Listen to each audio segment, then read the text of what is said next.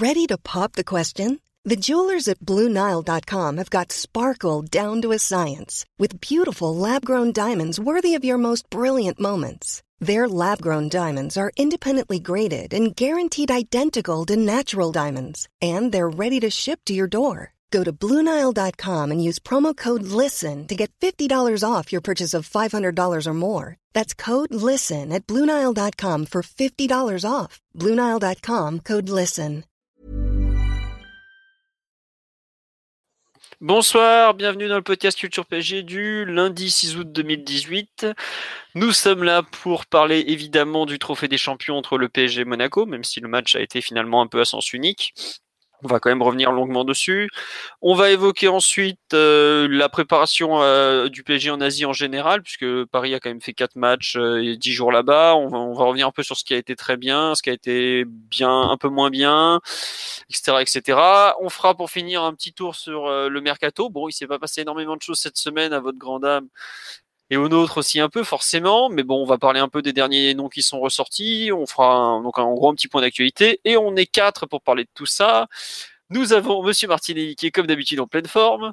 Salut, juste pour compléter ton, introduction, Philo, un petit mot quand même pour, pour notre ami Sharaf qui a, qui a rejoint le groupe des analyses vidéo du, PSG la semaine dernière, qui s'occupera un peu de la, supervision des adversaires durant la saison. Il continuera à nous écouter hein, tout au long de la, la saison, donc euh, pour ceux qui réagissent sur le live, euh, vous avez quand même l'oreille d'un salarié du club, c'est pas mal. Il n'y a pas que lui. Et, et voilà, bon, on lui souhaite bonne chance et... parce qu'il en aura besoin pour se taper les 3, 4, 5 matchs de Dijon, euh, Angers et tout ça, va être présenté à toile. Donc, bonne chance à lui. Tout à fait. Euh, toutes nos félicitations à l'ami Charaf et vraiment bonne chance. Et encore, t'as cité Dijon, c'est pas les pires. Ou Angers, euh, Stéphane Moulin, c'est pas les pires. Mais bon, en tout cas, voilà. Euh, nous avons euh, l'ami Piotr qui est un peu plus excité que la semaine dernière. Euh, c'est un plaisir de participer au podcast du très sérieux site comme toujours. Et bravo à Charaf. Et nous avons un revenant qu'on n'avait pas entendu depuis bien longtemps, l'ami Paga. Bonsoir Paga. Bonsoir à tous, ça fait plaisir de revenir euh, dans la famille. Ah là là. Euh, donc c'est pas rien à voir avec Paganelli des Canal Plus. Hein. non, t'inquiète, les- ils, ils- ils- ils savent qui c'est, euh, Paga, t'inquiète. Bon, tant mieux. Euh, bonsoir à tout le monde sur le live. Je qu'on nous écoute depuis la Grèce. Il y en a qui nous écoutent au Portugal. Euh, Bref, bonsoir à tous. Et euh, bonsoir à Monsieur Valérie Fourniret qui aura son émission un jour s'il est- sage. Mais on en reparlera parce que c'est dangereux avec lui. Donc, on va attaquer sur le PSG Monaco de samedi. C'était victoire 4-0 avec euh, un. Euh, attendez, j'arrive plus à me souvenir qui, qui a marqué. Mais il y a un, force- il y a un but de Doublé Di Wea. Maria. Di Voilà, Maria, doublé. Di, Di Maria, Wea Nkunku. Euh, donc bon, bah ça a été réglé en en une euh, un peu plus d'une heure globalement, enfin une mi-temps et quelques. Euh, qui veut faire le, le fameux pouls du match? J'imagine que ça va être pour moi, comme toujours. Oui. Adrien n'étant toujours pas là, mais Adrien reviendra dans le podcast. C'est juste qu'il peut pas en ce moment. Donc le pouls du match, c'est globalement, j'ai trouvé un match en deux temps, à savoir, il y a vraiment eu un match qui a duré euh, 50, euh, 55 minutes, j'ai envie de dire, ju- jusqu'au la vague révolte monégasque du début de la seconde période qui a peu à peu explosé en vol, qui était, euh, il faut quand même le dire, un bon match de football. Honnêtement, je je pensais pas que ça se jouerait à ce niveau-là. Bon, il y avait des, des forcément des creux de par le, la période de la saison, la météo qui était quand même très particulière pour jouer au foot, etc., etc. Mais ça, c'était vraiment pas mal. Bon, après les, la tr- les 30 dernières minutes, ça a été très pénible, surtout côté Monaco. Euh, ils ont pris le bouillon euh, de plus en plus, ça a craqué dans tous les sens. Et bon, les choix de Jardim, on pourra en parler, mais globalement, ils n'ont pas été très payants, même pas du tout, parce que je crois que euh, Keita Baldé a été encore moins bon que, Grand Cirque qui remplaçait par exemple, bref, tant pis. Donc euh, Paris gagne finalement 4-0. Bon, euh, on a eu le retour de quelques joueurs qui étaient attendus. On a vu euh, des bonnes choses, mais globalement, ça a été. je m'attendais pas à ce niveau de performance, je, ne vais pas le cacher. Donc je suis forcément très satisfait à l'issue du match. un peu inquiet pour le, le, niveau du football français quand on voit que le deuxième du championnat de France en prend 4 pratiquement face à une équipe bis du PSG, parce qu'il faut quand même se rendre compte qu'il manquait les trois attaquants titulaires du PSG. Mais sinon, euh, une très bonne mise en route, euh, supérieure à ce qu'on pouvait attendre, euh, à mon sens, euh, à tous les niveaux, euh, physiquement, techniquement, collectivement. Donc, euh, vraiment un, un début euh, pas loin d'être parfait. Je sais pas ce que vous en avez pensé, euh, Mathieu, Paga, Piotr, euh, qui veut se lancer sur le match en général? Bah, le plus marquant, c'est quand même le retour au 4-3-3. Après une préparation, on a joué à 5 derrière euh, intégralement, en 3-4-3 ou en 3-5-2. Euh, on a vu le retour euh, du système historique depuis 5 ans. Et c'était un peu une surprise à vrai dire. Je m'attendais pas à ce que Tourelle le sorte aussi vite pour jouer des matchs de compétition. Bah, c'est vrai que premier match de compétition, retour direct au 4-3-3. Avec en plus des options de jeu vraiment liées à l'an passé, parce qu'on avait vu contre l'Atlético Verratti devant la surface, euh, devant la défense, pardon. Et là, il retrouve euh, un poste de milieu relayeur droit. Euh, bon, un peu, un peu bizarre, un peu inattendu. tu veux rajouter quelque chose sur ce 4-3-3 justement? Bah, c'est pas pour nous rassurer sur la, préparation. ça montre un peu le niveau de bricolage que ça représentait. Si dès le premier match compétitif, tu changes tout, pas, je suis pas sûr que ce soit un bon point pour la prépa, honnêtement. Je sais pas s'il faut l'interpréter euh, en ce sens parce qu'on sait que Toral c'est quelqu'un qui, varie beaucoup selon les adversaires, notamment au niveau des schémas. Donc euh, en l'occurrence, enfin on sait pas, hein, mais en l'occurrence c'est possible que, que c'était adapté à, ce qu'il attendait de la part de Monaco. C'est possible aussi que ça ait surpris Monaco durant durant l'évolution du match, vu que Monaco avait sans doute anticipé Paris à 3 derrière. Pour ça qu'ils avaient mis deux attaquants, peut-être pour aller les chercher. Et au final, ça s'est pas passé comme prévu. Ils ont dû, euh, ils ont dû s'adapter plusieurs fois au cours de, cours de match. Donc euh, peut-être que Tourelle a aussi voulu surprendre ou Monaco avec cette, cette option-là. C'est un peu tôt pour le dire. Les, les, plus mesquins ou les plus pessimistes diront, euh, comme il sait qu'il n'aura pas de défenseur central au cours de ce mercato, il revient, il revient à 4 derrière. Bon, on verra avec le temps. Mais ouais, sinon, pour confirmer, c'est vrai qu'on est revenu à des, à des options qu'on connaissait ces dernières années de la part du PSG, mais en même temps, la, tendance pour le PSG est tellement favorable face à Monaco sur le dernier match que tu peux te demander quel était l'intérêt de changer. On reste sur euh, cette victoire d'affilée, il me semble, contre Monaco. Oh, je sais pas, mais ils en ont pris des raclés les pauvres. et, avec des, et, avec des, raclés euh, monumentales euh, pour pas mal d'entre elles. Et, en plus, le pire, c'est que c'est souvent avec le même plan de jeu, c'est-à-dire Verratti, Rabiot, relayeur qui, qui attirent les milieux adverses, qui s'échangent leur position. Et derrière, ça crée de l'espace et euh, qu'attaque Di Maria, qu'attaque Nkunku. Cette fois, la nouveauté, c'était que Rabiot et, Verratti sont plus projetés, ont été un peu plus mobiles que d'habitude. C'est ça vraiment la, nouveauté par rapport, par rapport aux années précédentes. Et à chaque fois, Monaco qui laissait cet espace euh, dans le dos des milieux et qui se faisait prendre euh, et, qui, euh, qui concédait des occasions. Donc, c'était, c'est vrai que ça a été un match, une redite de ce qu'on a vu ces dernières années entre PSG et Monaco. Depuis un an et demi, c'est souvent les mêmes scénarios et les mêmes les mêmes clés du match au final, les mêmes, les mêmes aspects sur lesquels les matchs basculent. C'était très réminiscent du Trophée des Champions 2017 avec Di Maria en, en dynamiteur. La finale de la Coupe de la Ligue, tu veux dire, Di Maria n'était pas. Ouais, ouais, c'est vrai, Coupe de la Ligue 2017. Il n'y avait pas Storé Alves, mais c'est un peu le même rôle là. Ouais, euh, oui, vas-y Paga, je vais te lancer, euh, te lancer justement. Ouais, bah, personnellement, moi, moi je trouve que le, le, gros problème, ça aurait été de, de commencer directement avec un 3-5-2 parce que enfin, globalement, les trois quarts de, enfin, le trois quarts de l'effectif ne connaît peu ou pas du tout ce système-là. Et je trouve intelligent de commencer, d'arriver, de commencer par l'héritage de ce qui a été laissé, qui n'était pas tout, tout n'était pas à jeter, et de commencer avec le 4-3-3, de, et de travailler au fur et à mesure de la saison, parce qu'on a, il a le temps de travailler cela. Ça, ça peut pas venir comme ça avec trois, quatre, trois quatre matchs et boum ça tu débarques et tu tu trimbales Monaco comme ça. On a vu dans, les matchs précédents que l'équipe n'était pas prête pour jouer euh, dans cette configuration là donc c'est logique qu'il continue qu'il revienne à ce que l'équipe l'effectif connaît. Et après au fur et à mesure on verra. Mon évidemment il y aura l'évolution au fur et à mesure. Donc euh, mais je pense que l'objectif c'est pas d'être figé sur un système c'est de, s'adapter à chaque match à chaque adversaire et en fonction aussi de ses possibilités, parce que parfois on aura des problèmes pour jouer avec quatre défenseurs ou trois défenseurs, et ainsi de suite. En fonction du nombre de milieux, il faudra s'adapter avec euh, les joueurs qui seront disponibles, et, et c'est très bien comme ça. D'accord. Et euh, ouais, bah là, en fait, je regardais avant le match les options qu'il avait. Honnêtement, la défense à 4 avec euh, Riemann dans les en défense centrale, moi, je, je, m'y attendais pas du tout. Hein. Parce que quand on regardait, on avait bon Kurzawa à 3, à 4 ou à 5 il peut y jouer, c'est pas un souci, même si visiblement il est vraiment pas en forme. Euh, mais c'est surtout qu'il fallait, pour moi, pour jouer à 4, c'était nécessaire de, mettre par, exemple Marquinhos. Je trouve qu'il a quand même pris un risque dans son 4-3-3, dans le sens où il fait jouer euh, Riemann, Thiago Silva. La paire, elle avait jamais joué ensemble, par exemple. Euh, c'était quelque part un, petit risque malgré tout. Je sais pas, euh, dans la compo, il y a quand même pas mal de trucs. Euh, il a joué côté droit avec Riman Dagba, par exemple. C'était pas. Enfin, même les, les 4 de derrière, il joue à 4 alors qu'il aurait pu se protéger à 5. Enfin, je sais pas ce que vous voyez. on, a, on, a, vu dans la préparation que jouer avec à 3-5-2, ça nous a pas du tout protégé. Hein, ah ouais, on a pris une cargaison de buts. C'est, c'est pas une histoire de nombre de défenseurs ou pas. C'est, c'est tout un collectif à, qui se connaît, qui, qui les compensations à retrouver. Enfin, il y a beaucoup de choses à, à travailler sur ce 3-5-2 qu'on a vu. Vraiment, surtout lorsqu'on n'a pas le ballon, c'est là où on a été le plus en danger.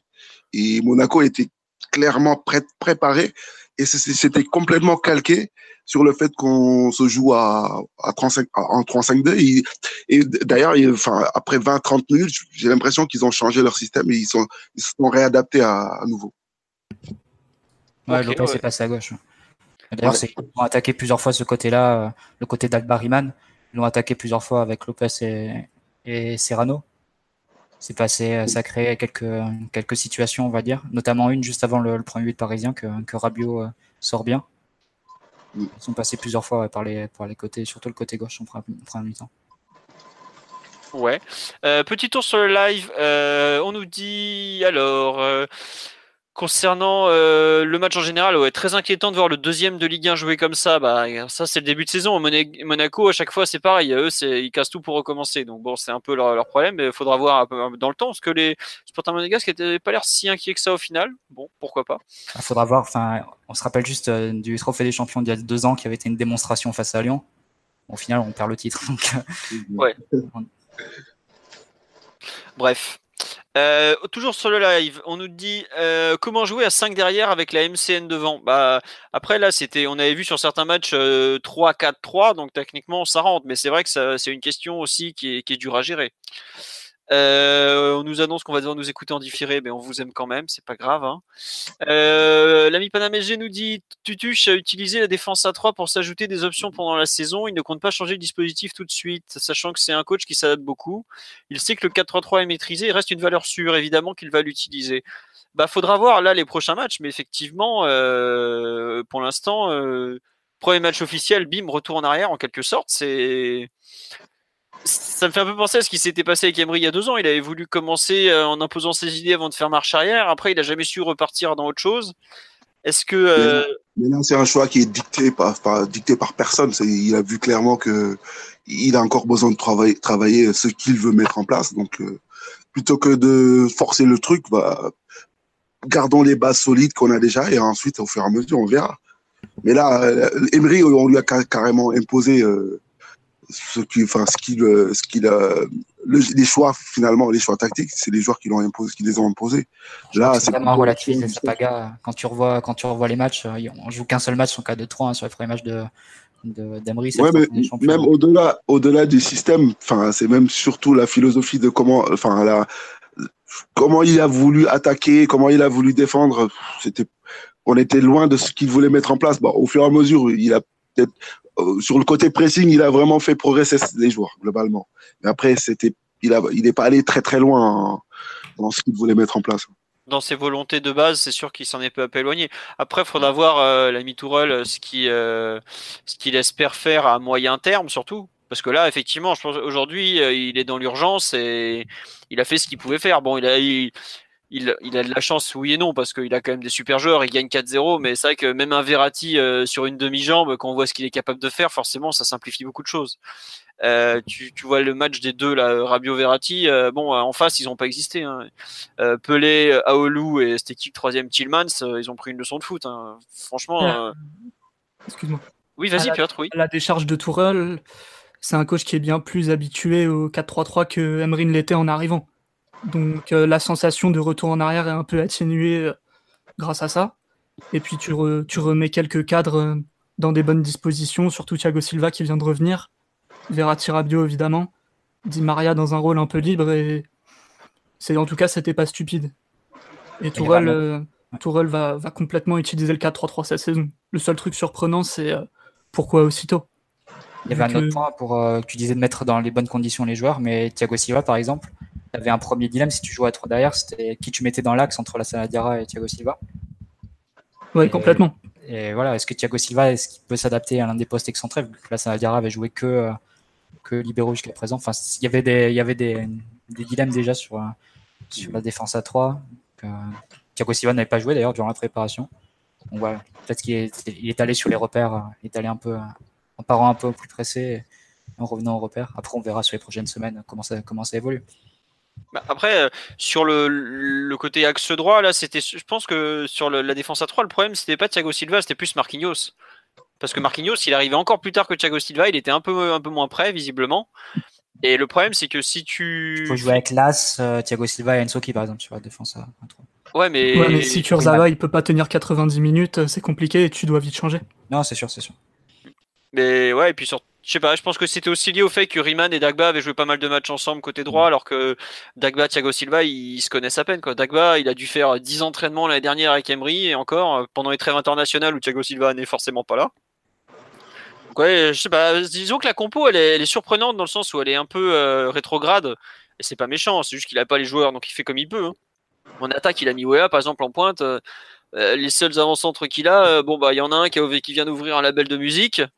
Euh, l'autre qui était en train de revenir de la Pampa et le troisième qui était en train de fêter son titre de champion du monde. Donc bah forcément il fait ce qu'il a et on lui en veut pas. Enfin c'est pas, une question de lui en vouloir et euh, il faudra attendre effectivement pour voir les évolutions. Mais c'est vrai que ça, a peut-être été la plus grosse surprise du match, c'est ce, ce 4-3-3 euh, qu'on n'a pas vu de la prépa et qui d'un coup est mis en place. Mais de mémoire, je sais pas si Emery il avait pas fait pareil la première année qu'il arrive où on avait joué une bonne partie de la préparation 4-3-3 avec Caligari devant la défense. Ouais, Caligari, Pastore et, le troisième c'était Rabiot.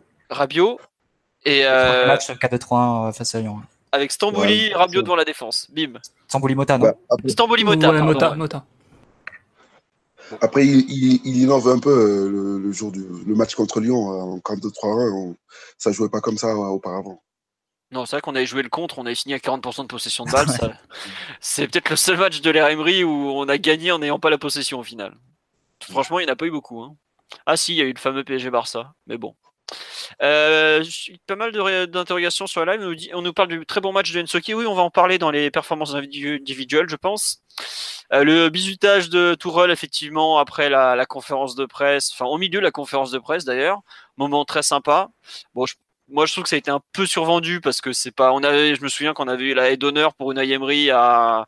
C'était où? C'était à Klagenfurt il y a deux ans. Bon, après c'est sympa de voir ce genre d'image, mais est-ce que euh, ça ça veut dire beaucoup de choses, je ne saurais pas le dire. En tout. Enfin, moi, perso, je ne sais pas vous, ce que vous en avez pensé, par exemple, de, de cette scène? Tu as l'habitude de voir ça euh, avec des entraîneurs du PSG enfin, Je sais pas, moi. Emery et Blanc se fait aussi arroser euh, par les joueurs. Bon, pas devant la presse, mais. mais enfin, je sais pas. Enfin, je vois des images que je vois pas souvent, hein, des, des, rigolades avec le coach, avec, alors qu'on a l'habitude de voir des coachs très distants des joueurs, je sais pas. J'ai pas l'habitude de voir ça, moi. Il faut pas surinterpréter. C'est pas oui. C'est pas négatif en tout cas, mais bon, on verra C'est clair qu'on disait la même chose. C'est clair qu'on disait la même chose pour Emery il y a deux ans. Il y avait les mêmes articles dans la presse, les mêmes, les mêmes confidences des, des salariés du, du, PSG qui, qui parlaient d'un entraîneur plus sympa, plus souriant, tout ça. On verra. C'est les résultats qui, qui, qui, iront dans un sens ou dans l'autre. Ouais, euh, ouais, ouais, comme tu dis, ça, les résultats, parce que je me souviens que un mois après la d'honneur de, de, d'après PSG Lyon, euh, la PSG Toulouse. Voilà, il y avait le dramatique PSG Toulouse qui est peut-être un première fois qui, qui vire, euh, qui vire de l'effectif rapidement. Voilà, donc c'était vite parti en vrille. Par bon. contre, il y a quand même un, un, point à noter, même deux points, c'est que Tourelle, dès sa première conférence de presse, il avait beaucoup insisté sur le fait de créer un état d'esprit et de s'en préoccuper au quotidien, de beaucoup, de beaucoup insister là-dessus un peu comme Guardiola quand il était arrivé à City en reprenant un peu les mêmes formulations. Et il y avait un deuxième point, c'est je crois que c'était Alexis Menuche dans, l'équipe qui l'avait écrit. Il disait que durant son année sabbatique, euh, Tourelle, contrairement à la, fois précédente, ou son année sabbatique précédente où il avait beaucoup étudié au niveau du jeu, il avait plus étudié au niveau de la psychologie, euh, les rapports humains, euh, comment s'y prendre dans un grand club. Donc voilà, si, si certains veulent faire des, des liens de cause à effet, euh, Bon, Tourelle applique une, une méthode qu'il a, qu'il a pensée en amont, euh, peut-être adaptée à, à, la réalité d'un effectif qui au fond n'a pas vraiment de leader ou de forte personnalité, qui a besoin de, de, de calinothérapie, on va dire. Bon, ça, l'interprétation est, est, ouverte, on va dire. Paga, j'ai l'impression que ça, te, ça gratte. là. C'est beaucoup trop tôt là. Ouais, bien sûr. Non, mais Je suis d'accord, On, a, on, avait vu Emery qui, avec ses bouquins sur la psychologie, euh, on nous a bassiné plein de trucs sur, euh, sur euh, sa, façon de gérer un groupe, sa psychologie. Il faut attendre, c'est beaucoup trop tôt. D'ailleurs, Complètement d'accord, évidemment. Ouais, on nous dit sur le, sur le live là, quand Tourelle mettre un en tribune pendant un mois pour 300 grammes en trop, on va voir s'ils vont continuer à l'aimer comme ça c'est effectivement un bon résumé de la chose. Bon, enfin bon, en tout cas, non, c'était une, c'était sympa euh, de, de, voir ces images, mais bon, c'est vrai que je suis d'accord que j'avoue que j'ai pas trop compris cette surinterprétation, mais bon, c'est comme ça, ça, ça fait, plaisir à voir, c'est tout. Ouais, voilà, c'était, c'était une belle scène. Euh, sur l'aspect collectif, j'avais mis dans les thèmes, est-ce que c'est vraiment une performance collective euh, liée justement à l'arrivée de ce nouvel entraîneur? Qu'est-ce que vous en pensez de la performance collective? Je sais que l'ami Piotr a fait une vidéo tout à l'heure euh, qu'il a publiée sur son compte pour en parler, notamment. Simon, si tu veux, Simon Piotr, oui, c'est le même. tu veux en parler un peu ou pas? Ouais, il n'y a pas de souci. Bah, collectivement, bah oui, forcément, c'est aussi la victoire de Tourelle. C'est lui qui fait, qui fait l'équipe, qui choisit les hommes et qui prépare le plan de jeu. Donc euh, évidemment qu'il a un grand rôle. Mais on est aussi obligé de, parler un petit peu de Monaco, ce qui a été en faillite totale pendant, pendant une heure. Quoi. C'était, euh, ils ont fait un match indigne d'un match de compétition avec un trophée à la clé. C'était euh, par moments incompréhensible. Donc pour revenir sur, on détaillera plus tard, pour revenir sur le PSG, y a eu, on a retrouvé beaucoup de mécanismes habituels avec Rabiot et Verratti qui jouent assez bas, sauf que cette fois-ci, ça a été quand même plutôt suivi de, mouvements vers l'avant, avec quelques projections intéressantes, même si ça n'a pas été tout le temps fait, ou pas toujours très bien. Euh, un autre truc à dire aussi, c'est que tu as deux joueurs de ta colonne vertébrale qui ont été en faillite, Diarra et Wea. Donc ça a été compensé par Verratti d'un côté et par Di Maria de l'autre. Mais euh, avoir deux joueurs aussi importants dans la structure qui qui suivent pas le rythme des autres, et tu fais ce genre de prestation, c'est quand même pas mal. D'accord, ouais. Donc, toi, tu trouves que, enfin, globalement, il y a eu des joueurs tellement forts côté parisien d'un point de vue individuel que ça a permis de, faire tourner le collectif malgré tout, même si c'est vrai que, comme tu l'as dit, il y a eu plusieurs joueurs un peu en difficulté euh, de façon individuelle. On n'a pas, là, je, sur live, il y a une personne qui disait, ouais, on n'a pas trop reconnu l'OL, la préparation. C'est vrai qu'il y avait un peu de ça. Et puis, le pauvre Dira devant la défense, il a eu du mal lui aussi. Sur l'aspect collectif, euh, Mathieu ou Omar, vous voulez rajouter des choses? Euh, Omar, excuse-moi. l'habitude d'avoir euh, d'avoir Omar dans le podcast, que je salue depuis le Portugal, l'ami Omar. Mathieu ou, Pagas sur l'aspect collectif? Je pense que les deux principales nouveautés par rapport à ce qu'on a vu sous Emery les derniers mois, c'était, comme l'a dit, comme l'a dit Piotr, Verratti Rabiot qui, qui se projette plus vers l'avant notamment Rabiot, euh, il a dû faire, plus de projections euh, sur ce match-là que sur les, derniers mois de compétition. Et la deuxième nouveauté, c'était le, le, rôle très recentré de, Di Maria et de, de, de Nkunku, du moins durant la première heure, alors que les ailiers avaient pris l'habitude de jouer beaucoup plus excentré euh, sur les derniers mois avec Emery. Donc c'est un peu les deux, nouveautés de la, rencontre dans l'adaptation du 4-3-3 cette fois à Sauce euh, Paga, t'as vu des trucs qui t'ont. Bah, la même chose que mes deux Lascar là. Euh, euh, oui, oui, effectivement, les, courses de Verratti et ça change beaucoup de choses. Sachant qu'ils partaient de bas, de, de plus bas que d'habitude. Parce que Emery avait réussi quand même un petit peu à les, à les, à les placer un peu plus haut sur le bloc. Et là, je les voyais bas et derrière.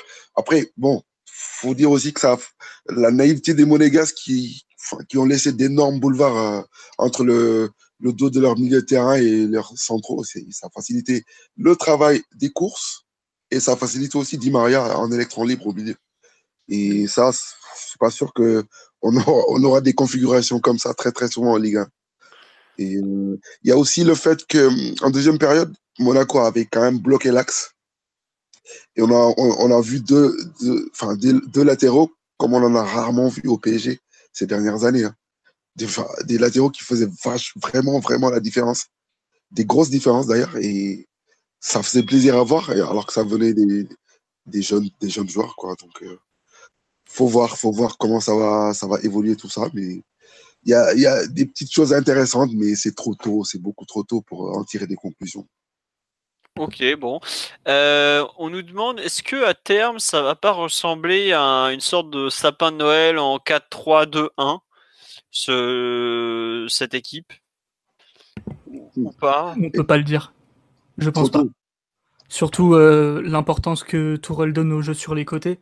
Je pense pas qu'on puisse être autant attiré euh, par l'axe que contre Monaco. Il laissait tellement d'espace dans le dos des milieux que forcément ça, ça crée des appels d'air y a beaucoup de joueurs qui, plongent dans l'espace, euh, qui seraient peut-être pas autant, autant attirés naturellement.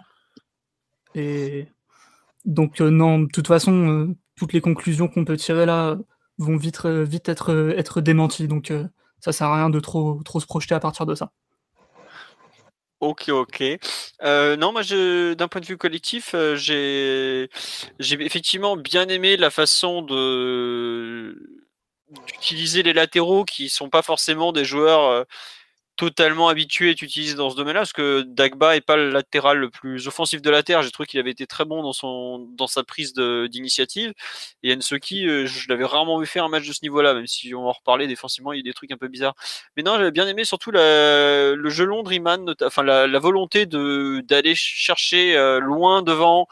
Euh, aussi bien lui que Verratti aller chercher et par des passes très verticales. Je trouve que c'est quelque chose qu'on n'a pas forcément tout le temps au PSG et qui a été plutôt intelligent et très bien fait. Après, c'est sûr que la prestation défensive de Monaco, notamment les milieux, nous a facilité la tâche. Mais euh, cette capacité, enfin cette volonté qu'il y avait, j'ai l'impression de, faire mal avec des passes très verticales, était ma foi assez sympa. Alors après, ouais, est-ce que euh, on je pense pas qu'on tombe toutes les semaines sur des équipes qui vont nous laisser autant de place et qui seront aussi mal organisées que ce Monaco-là. Surtout dans l'axe, surtout dans l'axe. Il, y avait, des gros trous au côté Monaco, Monaco, donc. Euh, ah ouais, quand... tout le temps comme ça. Quand Monaco s'est réajusté tactiquement au bout d'un moment, c'était moins la kermesse au milieu de terrain déjà, quoi. Avec la 4-4-2.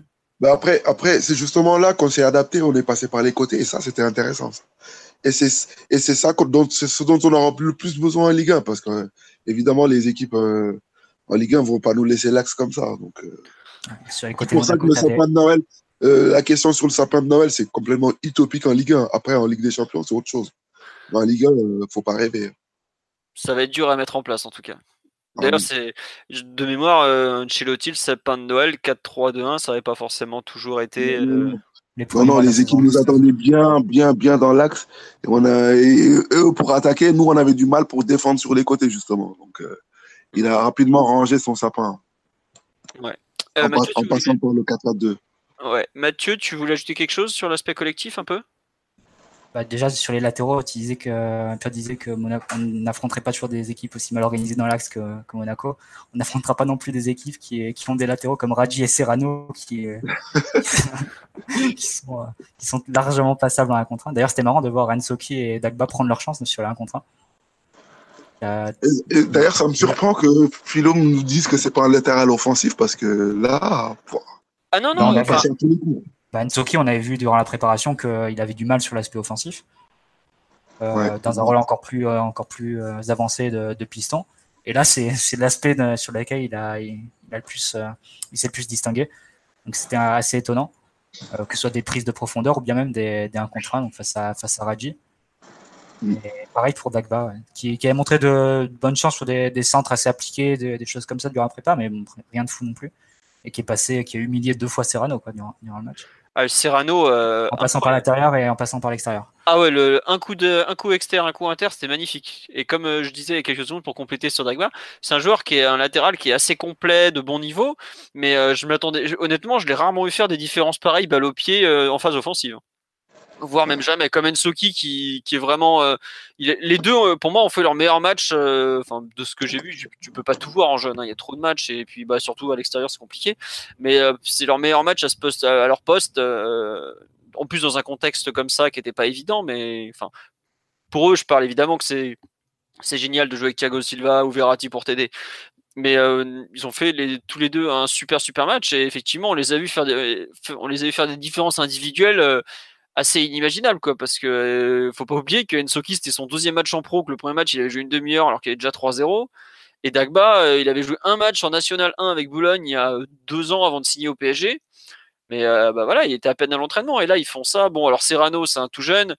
Et euh, c'est un, trop vieux malheureusement pour lui, mais ah la faillite monégasque sur les côtés, elle est terrible. Le pauvre Ragui, là, quand Insoki a accéléré sur le troisième but, euh, oh, ah, il était à l'agonie. Euh, j'ai cru qu'il allait demander le changement, quoi, parce que bon.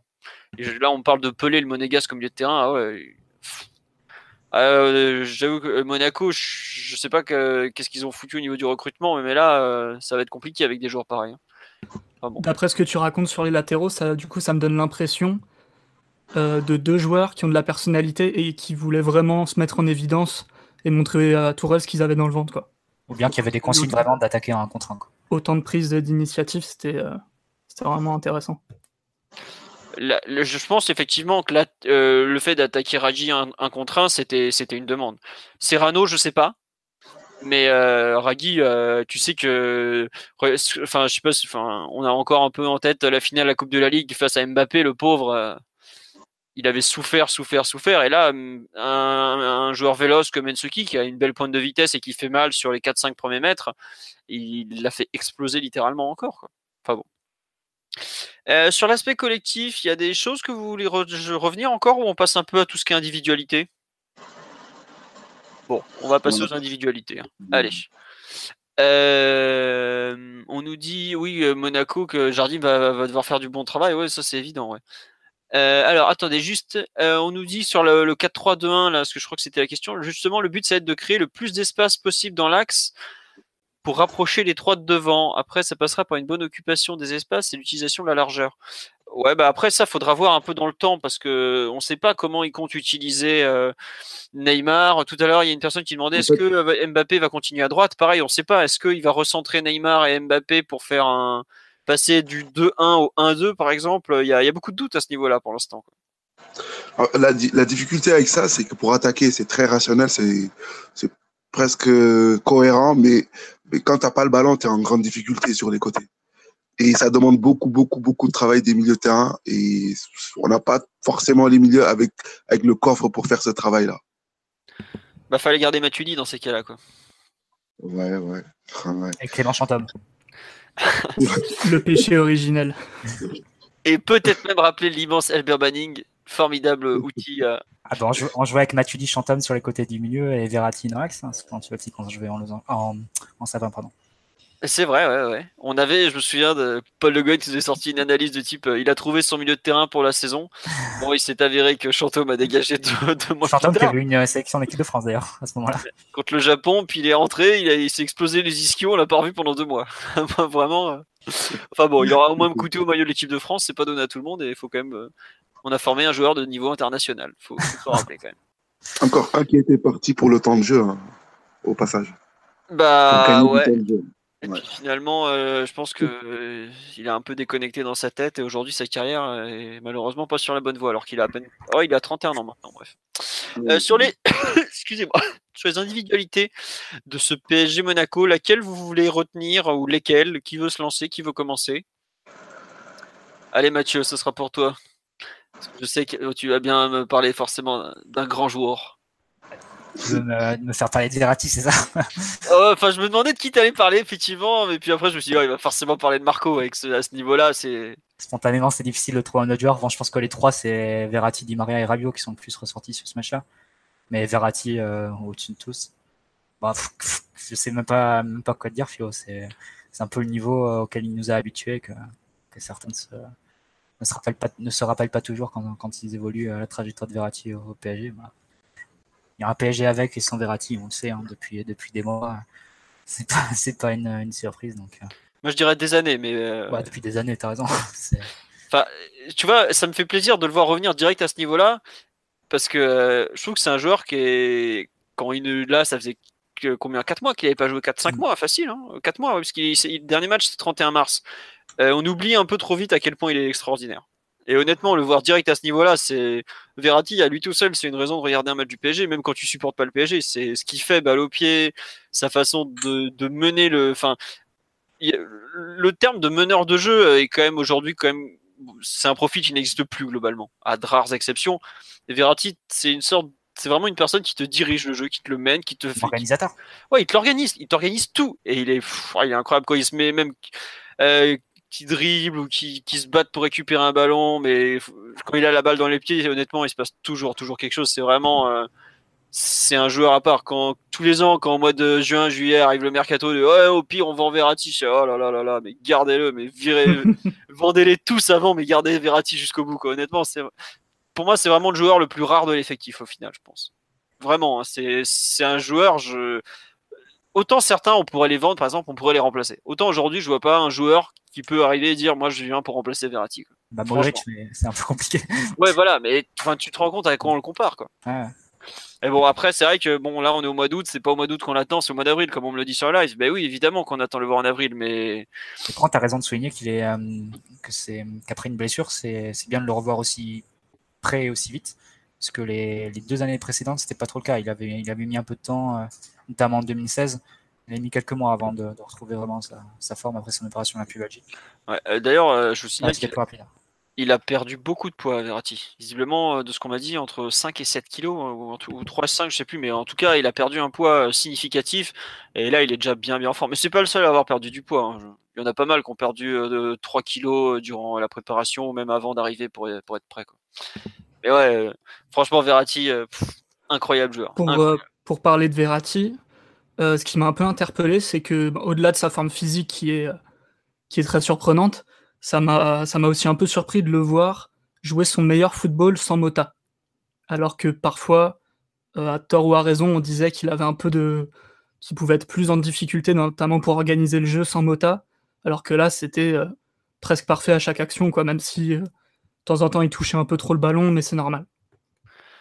Pour un match inédit avec cette équipe-là, on pouvait pas, il pouvait pas faire un meilleur match, quoi il y avait des échanges avec Rabiot qui étaient quand même réminiscents de, la période dorée du duo Verratti. Ouais, quand ils enchaînent les 1-2 euh, à non plus finir, là, c'était un peu.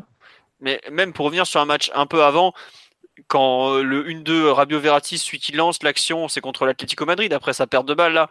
Pareil, ce qu'il fait sur 60 mètres, c'est. Ah, il est.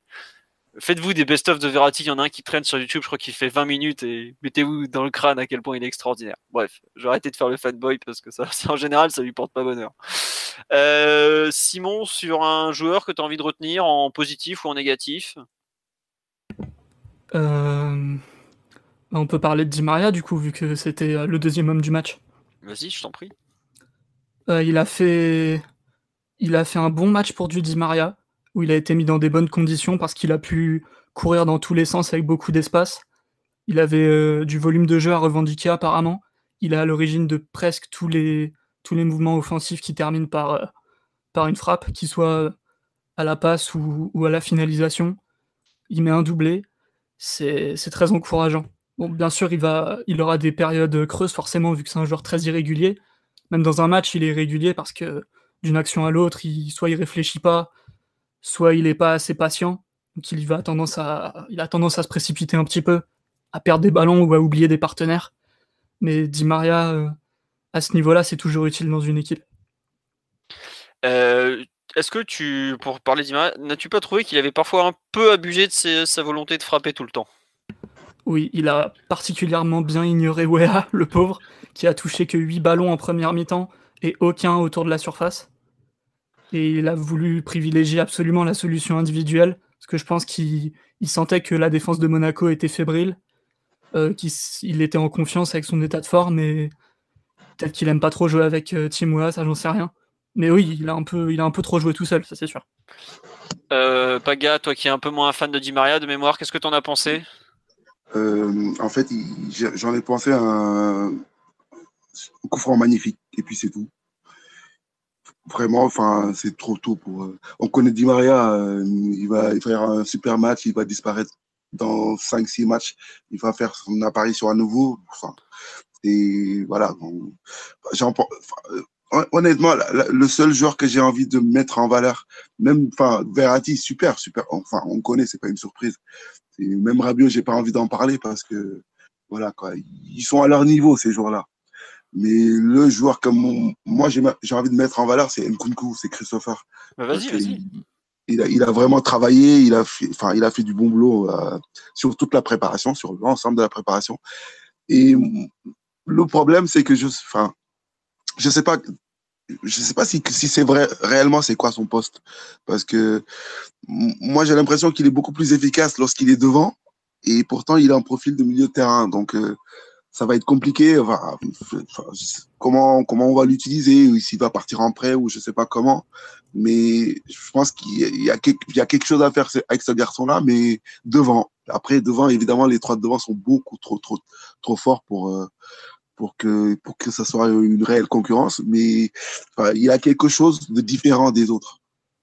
Dans sa dans sa dans son sens du jeu, dans enfin évidemment même sur toute la le, dernier tiers du jeu, il est vraiment très très intéressant.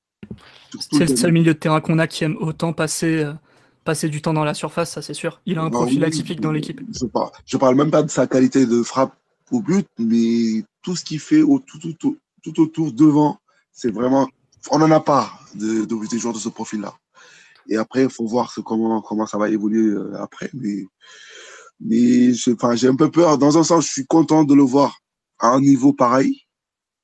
On sent qu'il peut nous apporter. Mais après, tu sais pas comment ça va évoluer parce que ça peut partir après. Avec la concurrence, ça va être compliqué. Bah, le truc, en fait, c'est que là, euh, il joue, il est titulaire, mais comme tu dis, il manquait euh, Neymar, Cavani, Mbappé, et je trouve que le profil qui ressemble peut-être le plus dans l'effectif, c'est celui de Draxler.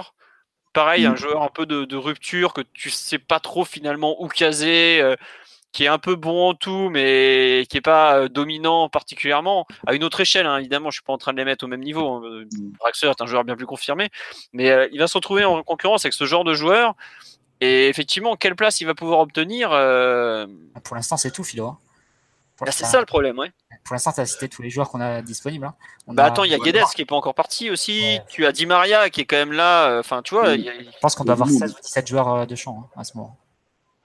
Donc, Nkunku, même si tu prends deux recrues, deux, trois recrues, tu en auras forcément besoin, il y aura forcément de la place. Après.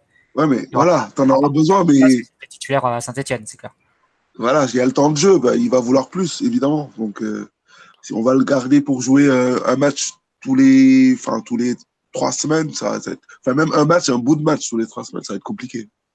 Après, le problème, c'est qu'en première partie de saison, as, euh, là, il nous reste 19, 25 matchs à jouer sur 5 mois, pratiquement. Est-ce que tu as besoin de... Limite, il faudrait le prêter en première partie de saison et le récupérer à la trêve.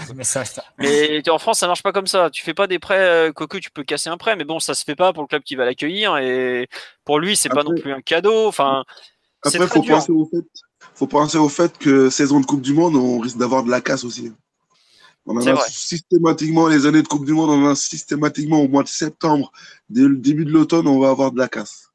Bah, en plus, c'est pas comme si tous nos offensifs n'avaient pas joué la Coupe du Monde, tu vois. Ah oui, oui, oui. À part Timothy Weah, bon, euh, voilà, tous les bon Draxler, c'est pas trop fatigué à la Coupe du Monde, c'est sûr. Mais euh, les autres, ils ont tous joué la Coupe du Monde. Euh, Mbappé a beaucoup, beaucoup joué. Il a fini avec le dos en vrac. Faut pas rêver, on va avoir de la casse, c'est évident.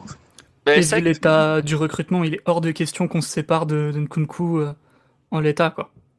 Ouais, ouais, ouais. On s'est pas assez renforcé. C'est marrant, tu vois, sur le live, euh, c'est ça qu'on nous rappelle qu'il y a Ressé aussi qui est là. On l'avait oublié, on se demande bien pourquoi.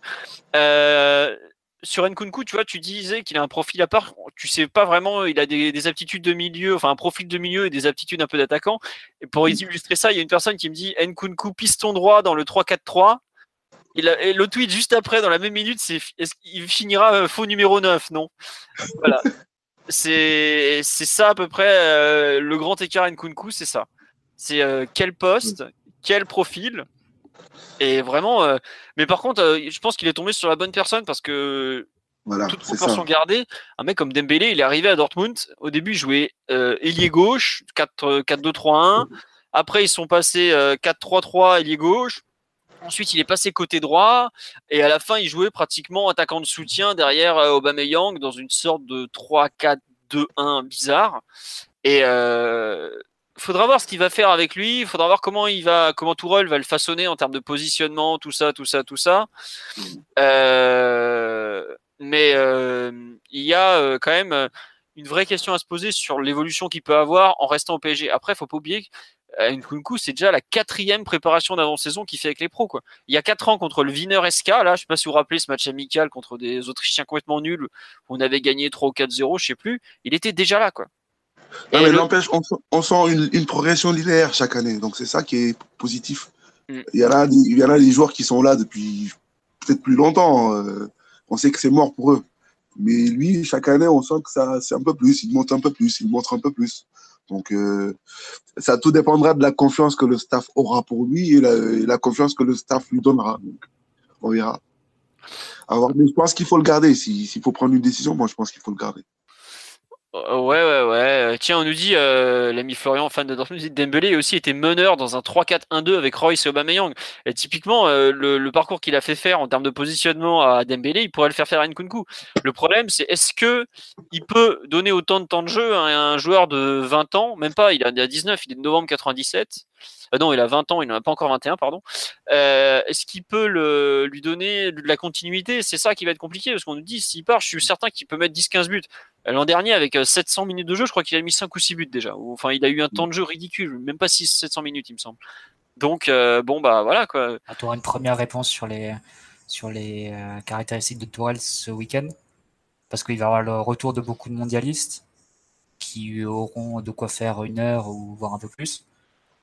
Et là, tu vas voir quels, sera quels seront les choix de, de sur, sur le 11 de départ. Est-ce qu'il continuera avec les joueurs qui ont plutôt fait la préparation et pour, pour faire rentrer en douceur les, mondialistes Je pense à Enzoki, je pense à Nkunku. Ou est-ce qu'il euh, va, il va d'emblée euh, remettre les cadres et, un peu euh, oublier ceux qui ont fait la préparation? Ça va être, être l'un des, des premiers enseignements ce match de Caen. Tu as raison, Caen dimanche soir 21h. Euh, tiens, on nous parle de le Chelsea. On en parlera dans le bilan de la préparation. Dans les, je pense, on va en parler dans les joueurs qui n'ont pas marqué des points justement. Euh, tiens, euh, concernant euh, toujours Nkunku, Flo euh, nous dit, il peut lui donner un parcours à la à la Pulisic sans parler de talent, mais plus de temps de jeu à terme. Effectivement, Pulisic avait été intégré petit à petit, même il avait pas mal joué avec Tourelle. Mais on va voir ce que ça donnera. Mais effectivement, ça peut être un, un exemple à suivre. À voir. Après, c'est vrai qu'on nous dit avec l'effectif au complet, c'est du quatrième, cinquième choix. À cet instant, si on joue à trois en attaque et que Nkunku est considéré dans les attaquants, c'est malheureusement pour lui, ça reste le sixième choix. Il y a les trois intouchables et ses concurrents, il s'appelle Dragster et Di Maria. Euh, même si Nkunku est un bon joueur, euh, par rapport aux deux autres, malheureusement, euh, c'est compliqué de... pour lui quand même. Faudra considérer l'état de l'infirmerie aussi. Ouais. Mmh. Très juste. Euh, Simon nous a parlé de Di Maria, l'ami Paga nous a parlé de Nkunku. Moi, je voudrais parler des deux jeunes euh, qui ont joué derrière, à savoir Ensoki à gauche et Dagba à droite. Bon, j'en ai déjà un peu parlé. C'est quand même globalement les mes deux meilleures surprises du match. Parce que bon, bah voilà, Verratti, on sait ce qu'il est capable de faire. Tous les autres sont très bons. Nkunku, il a déjà montré des bonnes choses. Euh, pour un premier match au niveau professionnel pour les deux, parce que Nsuki, je compte même pas la demi-heure contre Caen il y a, il mois. Euh, faut quand même saluer leur performance. Il y a eu des erreurs, forcément, je pense surtout défensivement. Je pense à Ensoki qui s'est fait prendre deux fois dans son dos par Grand Cyr notamment. Mais honnêtement, c'est franchement euh, pas mal du tout ce qu'ils ont fait. Euh, Ensoki, on sait que les conditions sont pas extraordinaires parce qu'il y a cette histoire de contrat pro qu'il a refusé, qui pourrit un peu l'atmosphère. Euh, lui a clairement fait comprendre que il en a, lui, c'est pas les contrats qui le feront qu'il joue, qui joue pas. S'il est bon et il a été bon, il jouera. Il avait déjà été excellent contre Madrid et donc il l'a refait jouer. Euh, mais franchement, euh, pour une solution un peu comme ça, un match un peu casse, un peu casse-pipe malgré, tout, parce que tu joues contre Monaco qui a des attaquants compliqués à gérer. Un mec comme Ronnie Lopez, c'est dur à gérer pour une équipe, il dézone beaucoup. Euh, Jovetic, c'est un malin comme c'est pas permis. Après, en deuxième mi-temps, il avait quand même un mec comme Keita Balde qui a des grosses références en, Italie, qui est quand même un très bon joueur, euh, faut pas l'ignorer.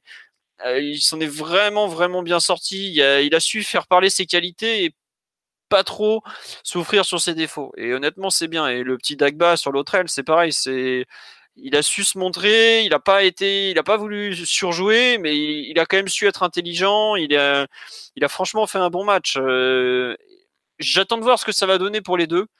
Je ne sais pas si ça suffira pour Dagba pour gratter le poste de remplaçant derrière Meunier jusqu'à ce que Alves revienne.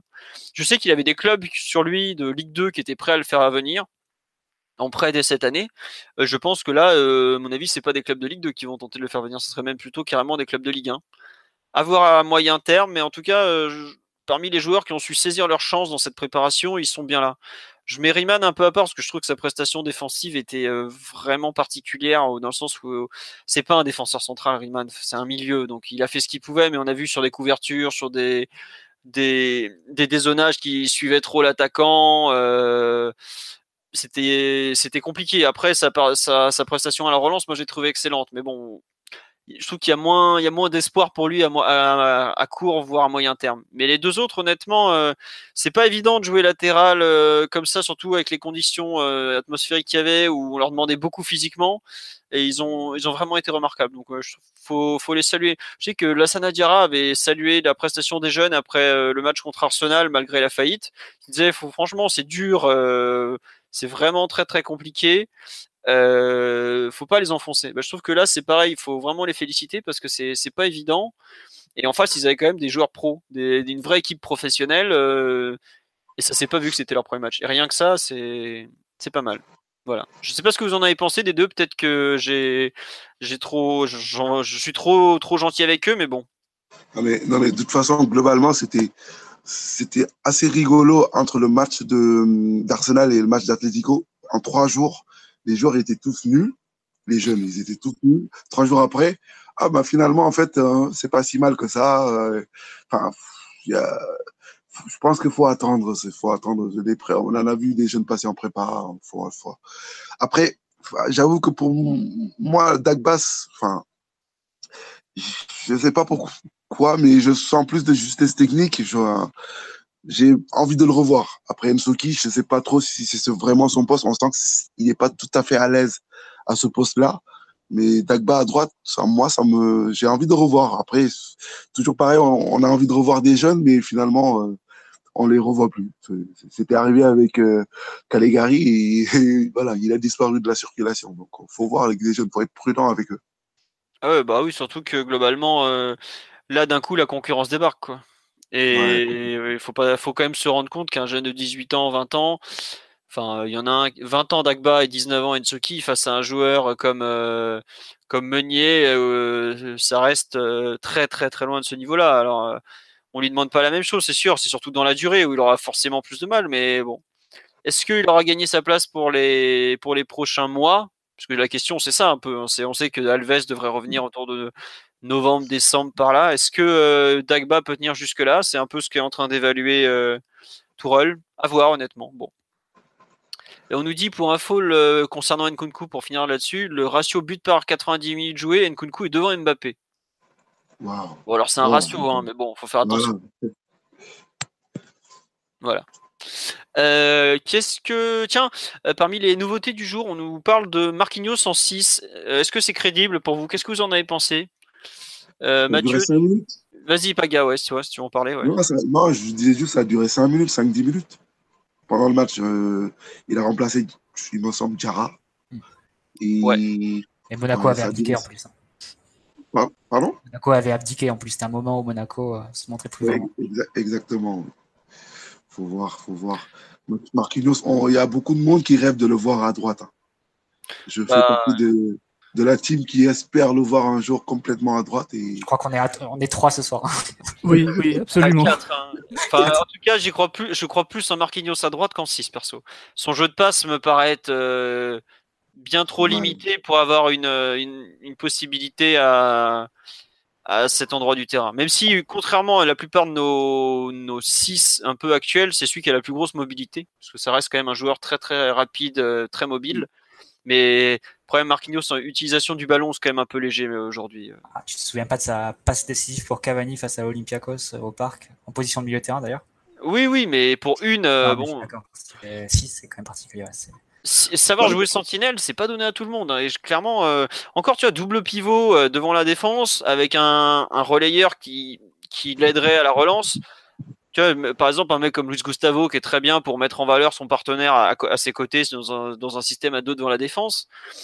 Pourquoi pas? ça dépendra, ça dépendra des configurations de match. Les matchs où on subit, il, trouvera sa place tranquillement.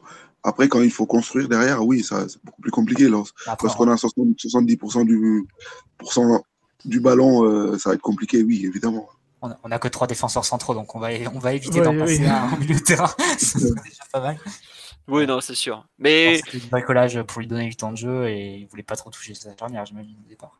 Ouais, ouais. Je... Il a fait que quand le match était vraiment plié.